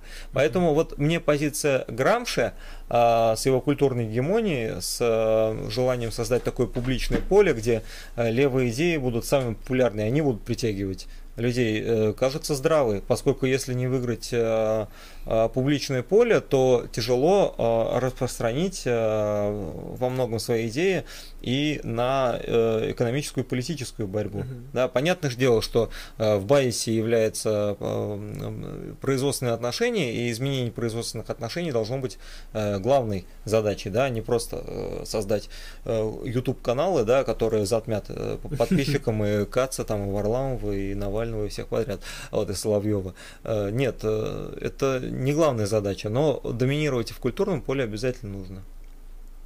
И перехватывать надо у либералов, да. А, можно сделать тот такой контр, а, кон, против, противопоставленное тому, что делают либералы, ведь как обычно действуют наши обзорщики, да, они разбирают антисоветские произведения, да, и выискивают плохое. А можно сделать обратно, то есть брать таких либеральных авторов и показывать, что он на самом деле не либерал, а он социалист по духу. Вот. Предложение хорошее, но тебя же левые просто... Сожрут. Но я это делать не буду, это я вбрасываю просто. Дозером расхватают. У меня просто есть моя личная боль в этом плане, да, это вот то, что обсуждали когда уже год назад, два, два, наверное, уже год назад, а, когда вышел сериал от HBO «Чернобыль» да, угу. и все, без исключения, начали его критиковать, как он, как он омерзительно показал Советский Союз, как он оболгал там подвиг предков, там, ну, ну и там и так далее, и так далее, и так далее. Я вот когда его смотрел, лично я могу сказать, что я в нем, ну, как бы критика СССР, понятно, там как бы есть, но она там такая очень на 33-м плане на самом деле. И я вот во многих образах, смотря его, увидел, что это как раз-таки критика не СССР, а, угу. а в формате СССР показано современное западное общество. Вот. Mm-hmm. И как раз-таки это в большей степени критика как раз-таки современ, современного общества, чем, э, чем того союза. Но почему-то все, ну, видимо, такой запрос аудитории, все концентрируются именно на каких-то конкретных вот, исторических вещах, что там не, не так оно было, не так выглядел, что там этот робот, этот вот, который там был, он был менее яркий, это сделано для того, чтобы показать, какой Запад крутой, а совок отсталый. Мне вот такие обзоры кажутся несколько поверхностными. Да? А вот то, чтобы показать то, что, то, что и это именно критика это же сериал это не для российского зрителя, чтобы показать ему, что какой Советский Союз был плохой. Это для западного зрителя, чтобы он узнал э, в нем себя во многом. Да. Мне кажется, вот, вот этого не хватает. А, вот Чернобыль это некое отражение а, таких вот а, текстов, например, как 1984, угу.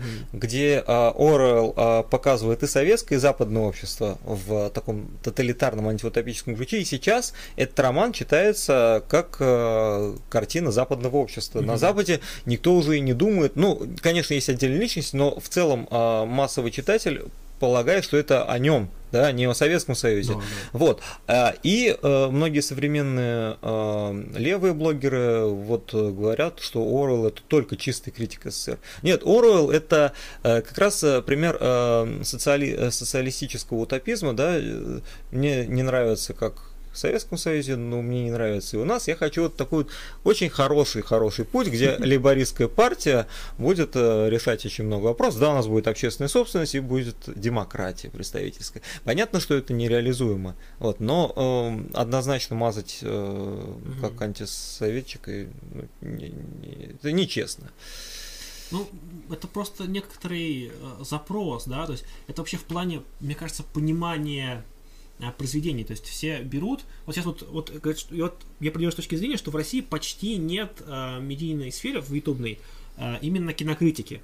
То есть то, что у нас называется кинокритикой, это почти всегда э, критические разборы фильмов э, в плане того, что там ищут, обы... ну, по крайней мере, в левом сегменте так точно, занимаются только тем, что ищут э, исторические несоответствия э, mm-hmm. тому, что было. То есть там берут фильмы и говорят, что вот, а было не так, а было на самом деле э, по-другому. И из-за этого у зрителя формируется искаженное мнение, что хороший фильм это тот, который снял снял, ну, снял про то, как оно было на самом деле. Хотя, ну, в художественной точке зрения, ну, это вообще не, не про это. То есть и это не является mm-hmm. художественной критикой. Это историческое, да, почему нет, но художественная критика вообще никакого отношения не имеет.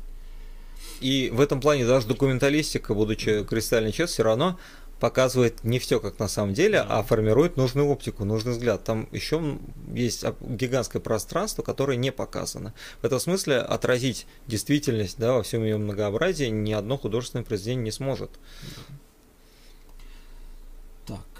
Я спрашиваю нас, почему Герасим утопил Муму? И три грустных смайлика. Герасим утопил Муму, потому что он э, слишком э, сильно был погружен в вот это вот крестьянское сознание, и он не мог осмелиться возразить барыне, как и крепостной человек. То есть это э, рассказ э, антикрепостнический во многом.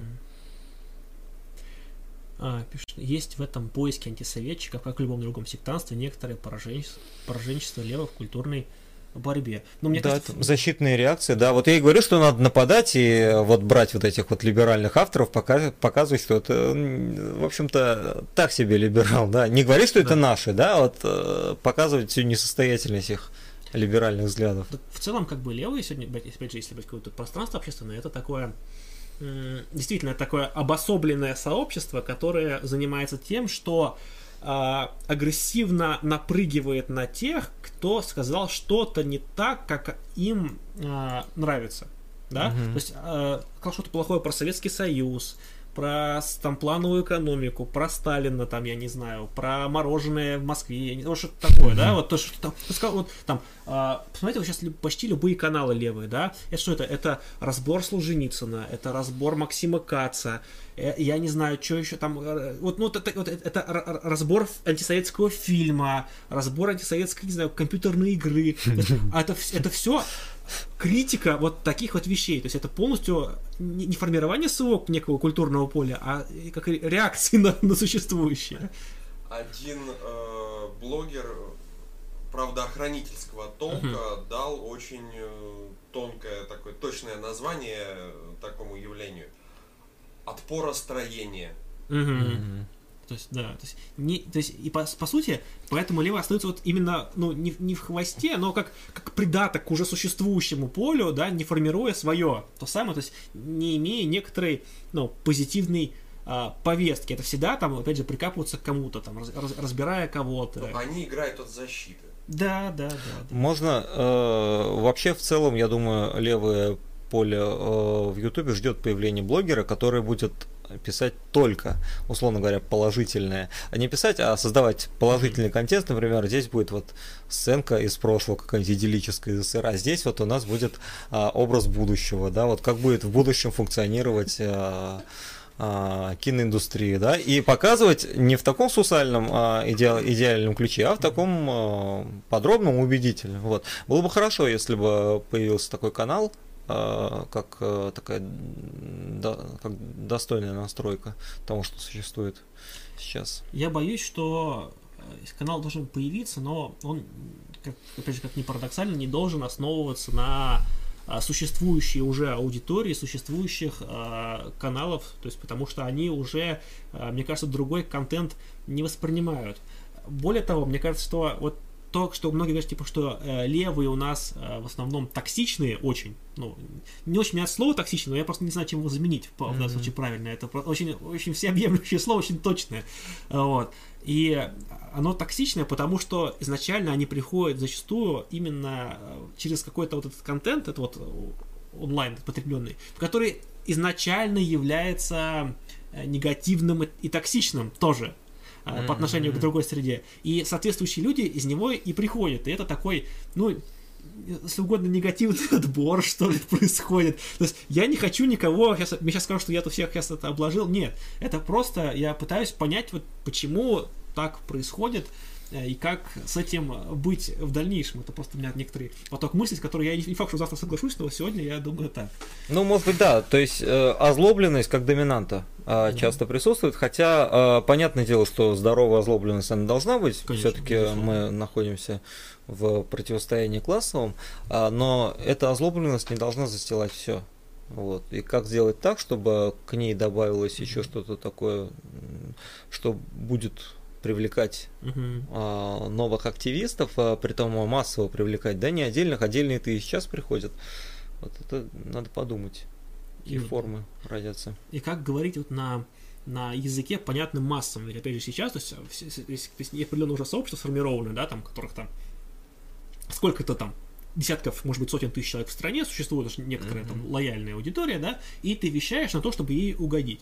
А чтобы что-то принципиально новое, а, нужно каким-то образом абстрагироваться и говорить на более, на более простом и понятном всем вот языке, но в то же время у тебя иногда в такую ловушку, что у тебя не будет а, той самой стартовой кор аудитории, которая бы тебя поддержала. То есть, если ты делаешь там, опять же, не знаю, еще часто делать критические обзоры там на фильмы, все такие, о, это же очередной этот обзорчик, я смотрю уже пять таких, ты будешь шестым, и типа на тебя подпишешься, у тебя будет некоторая стартовая аудитория. Но ты упрешься в потолок, потому что эта аудитория конечна. А если делаешь на какую-то широкую тему, они скажут, да ты какой-то неправильный, я смотрю пять каналов, ты на них не похож, я не буду тебя смотреть. То есть уже, которые уже для вас. А которые более широкая аудитория, тебя, может, и не узнает. И вот это вот боязнь потерять вот этих вот уже ангажированных леваков, а, уходя в какие-то более широкие э, дебри, да, более широкую аудиторию, на которую ты можешь ориентироваться, вот эта боязнь, она не дает людям выйти, и это стагнация, и на самом деле это как некоторый диагноз сектанства сегодняшнего движения, который, безусловно, присутствует, то есть уже не на таком уровне, как это было там лет 7 назад, потому что было совсем сектанство. Сейчас mm-hmm. получше, но все равно симптомы есть, то есть на общем культурном ну не только культурном уровне, а да. остается. Марксисты в этом плане критикуют анархистов за, сек- за сектанство, но какие-то формы сектанства проникают и в марксистскую среду. Mm. Так. ВСПО приходит из токсикологической клиники. Это шутка, читательская, не наша, но а смешно. Спасибо. Так, стоит ли сетевому поэту со стажем пытаться публиковаться на бумаге в 26 лет? Или, поезд, или поезд ушел? Ну, если вы спрашиваете, так обречен, наверное, не стоит. Если есть желание опубликоваться, да, и если есть аудитория, самое главное, перед которой можно выступить, можно. Но для поэта, насколько я понимаю, бумажная публикация сегодня вообще не нужна, потому что площадок для выступлений много, и можно выступать там на слэмах, начиная с слэмов, заканчивая какими-нибудь импровизированными э, площадками. Вот это, если э, спрашивать, это, наверное, не стоит. Если уверены, что вам это нужно, то почему бы нет? Я на самом деле удивлен всегда поэтам, то есть я, ну, скажем так, знаю некоторых, а, я удивлен, что многие из них почему-то не продвигают себя а, в социальных сетях. Хотя, казалось бы, вот для поэта это самый лучший вариант. То есть, например, хотя, ну, если вы умеете читать, а надо уметь, uh-huh. если вы поэт, надо уметь читать свои стихи, то есть, если вы умеете читать их, подавать, если вы э, этим, этим будете людей там трогать их чувства, да, а это, ну, одна, из основных Э, задач в целом лирики, да, то есть если вы это можете делать, то это будет очень хорошо заходить распространяться, то есть сейчас есть довольно-таки много платформ, начиная от Ютуба и кончая вот этим вот э, трижды нелюбимым э, старшим поколением ТикТоком, да, то есть вписываться там в минутный формат, ну, очень многое можно вписать в этот формат, и оно очень неплохо вирусится и распространяется. Поэтому, если вдруг вы такой, я бы вам все-таки насоветовал, вот не брезгуйте социальными сетями, хоть пишите хоть текстом, пишите хоть видео, комбинируйте, экспериментируйте, мне кажется, потому что издаться именно вот как сборником, ну, в составе какого-то сборника, может быть, я не знаю, там, союза писателей какого-нибудь, не знаю, попытаться. Ну да, с аудиторией для бабушек, да, ну, которые да, там это, собирают сборники. То есть что-нибудь такое можно попробовать. Но в целом, чтобы издаться самому, как сборник стихов, я себе слабо представляю. Ну, за свои деньги только, опять же. Ну да, да, в типографии. Вот. Ну, как бы, если хотите, можно, конечно. Но в целом, как бы, мне кажется, сейчас такой жанр, как бы, такой специфический. Ну, в общем, э, это выглядит не очень, когда тебе подходит человек и вручает свою э, книгу стихов. В целом, когда мне подходит человек вручает свою книгу, я обычно типа, пугаюсь да, таких да. людей.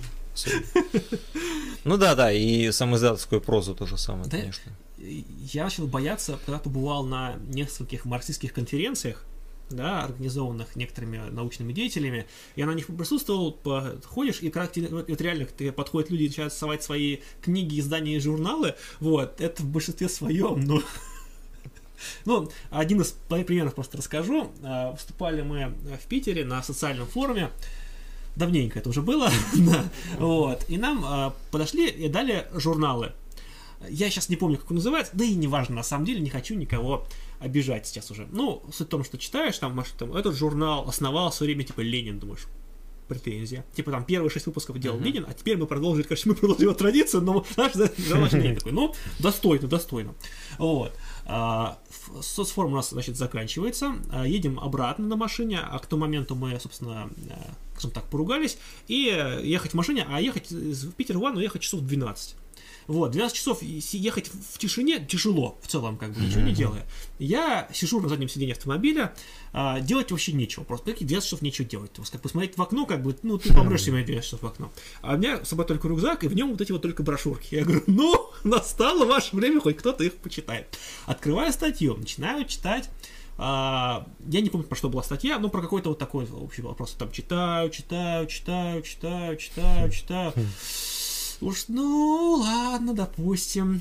Может быть, следующий номер будет... Открываю следующий номер, и там а, вопрос, что-то в духе, а был ли Ильенков марксистом? Я такой, о, интересно, а был ли Ильенков марксистом? Давайте почитаем, актуально.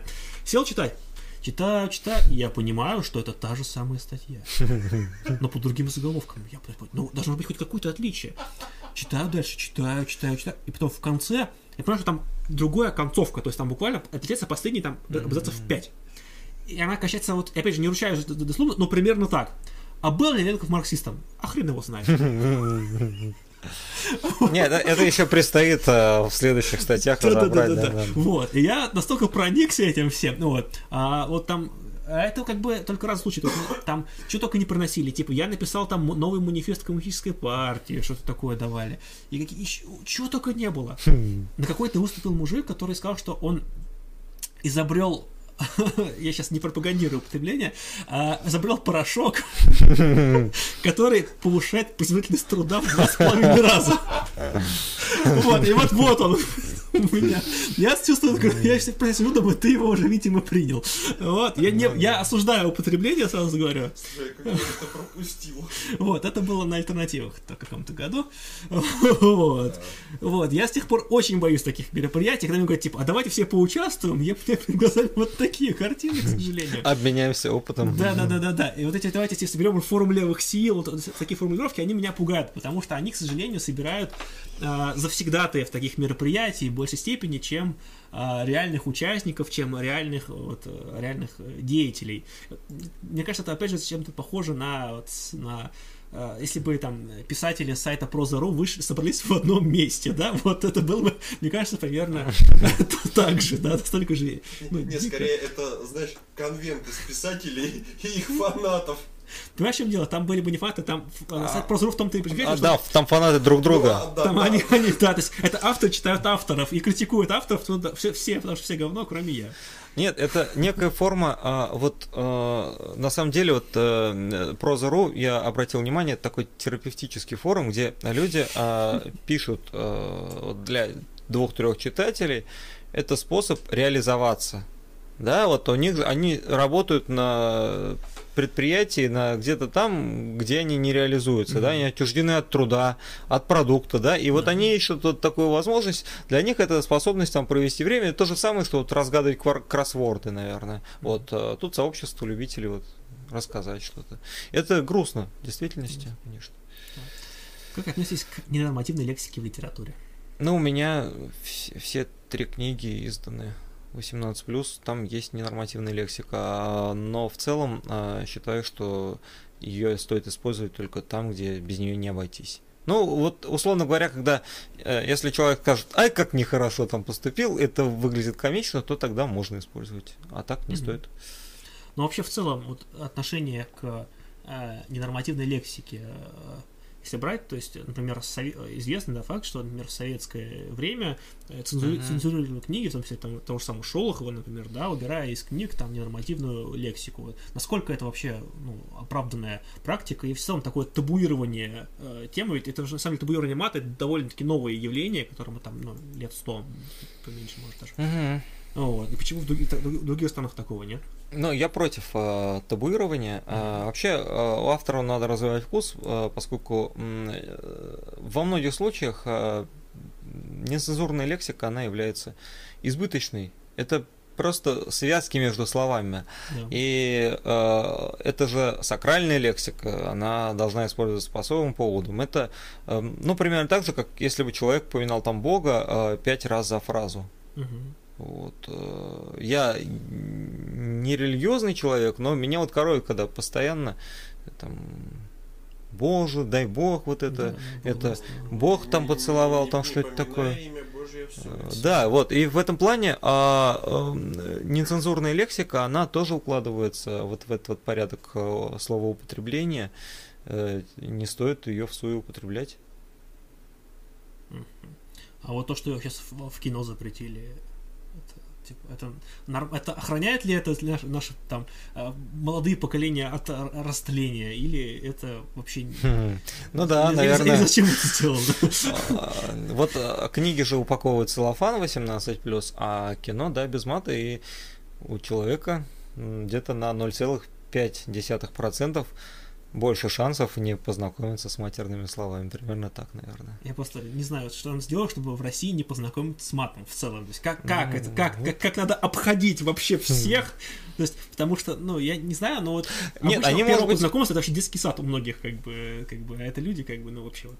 Это сделано, чтобы познакомить человека с правильными, грамотными образцами речи, но если посмотреть э, фильмы, э, то диалоги, как правило, написаны там отвратительно, и ни с какими образцами высокой речи они не знакомят. Соответственно, э, мат бы им не повредил. Ну да, это очень же большинство того, что у нас выходит, это же переводы, а переводы в основном, к сожалению, плохие переводы. То есть не то, что они неправильные, а вот я к Гоблину отношусь э, сложно, но у него есть очень хорошая фраза, которая мне нравится, что переводчик должен в первую очередь хорошо говорить не на языке на иностранном, а на своем языке. Потому что как часто они переводят, но просто в русском языке так просто не говорят. То есть uh-huh. нет таких конструкций, а они там начинаются там какие-то либо дословные, либо какие-то надмозги там такие, что э, страшновато становится. В этом плане мне а, как контраст понравилось, вот тут была же новость, что фильмы «Брат» и «Брат 2» Netflix э, купил, чтобы их э, транслировать, и перевел их на английский язык. И всех был вопрос, то есть, а как они будут там э, транслировать там, ну, многие там нетолерантные моменты mm-hmm. из книги там расизм, который там есть, там, ну, и какие-то какие идиомы, присущие русскому языку. И в целом, вот я посмотрел, пробежался по переводу, который на английский язык вышел, и, кстати, очень достойный перевод, то есть там в целом они соблюли везде смысл, то есть ничего, ну, там в паре мест есть не вполне корректные, там немножко игру слов они потеряли, то есть можно было чуть-чуть чуть-чуть лучше сделать, прям чуть-чуть. Но в целом перевод очень достойный, поэтому мне кажется, что у них вот в этом плане получше, чем у нас, как-то, ну, видимо. Хотя, может, я просто не видел общей картины. Так, на заводе мат это язык. Ну так мы не про завод же говорим. В армии как бы на нем тоже разговаривают. Да, да, есть далее, сферы, где, наверное, стесняться не стоит а, и краснеть при определенных словах. Это ну, разные просто случаи. Так.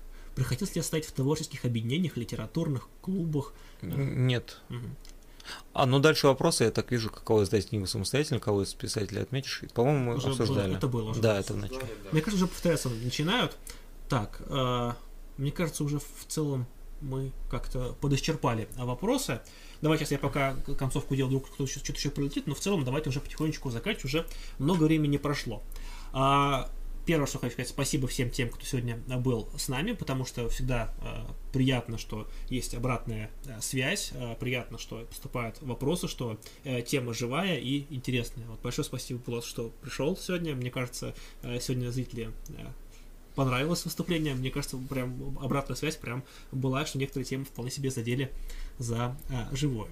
Да, спасибо за вопросы. Ну, главное, чтобы вам было не скучно. Вот, потому что скучный стрим это да, думаешь, наверное, лучше бы книжку почитал. Но, с другой стороны, скучно А, я там, по-моему, видел один а, платный вопрос, мы, может быть, ответили я или нет. А, вот, а, сколько должно продаваться книг, просто здесь, а.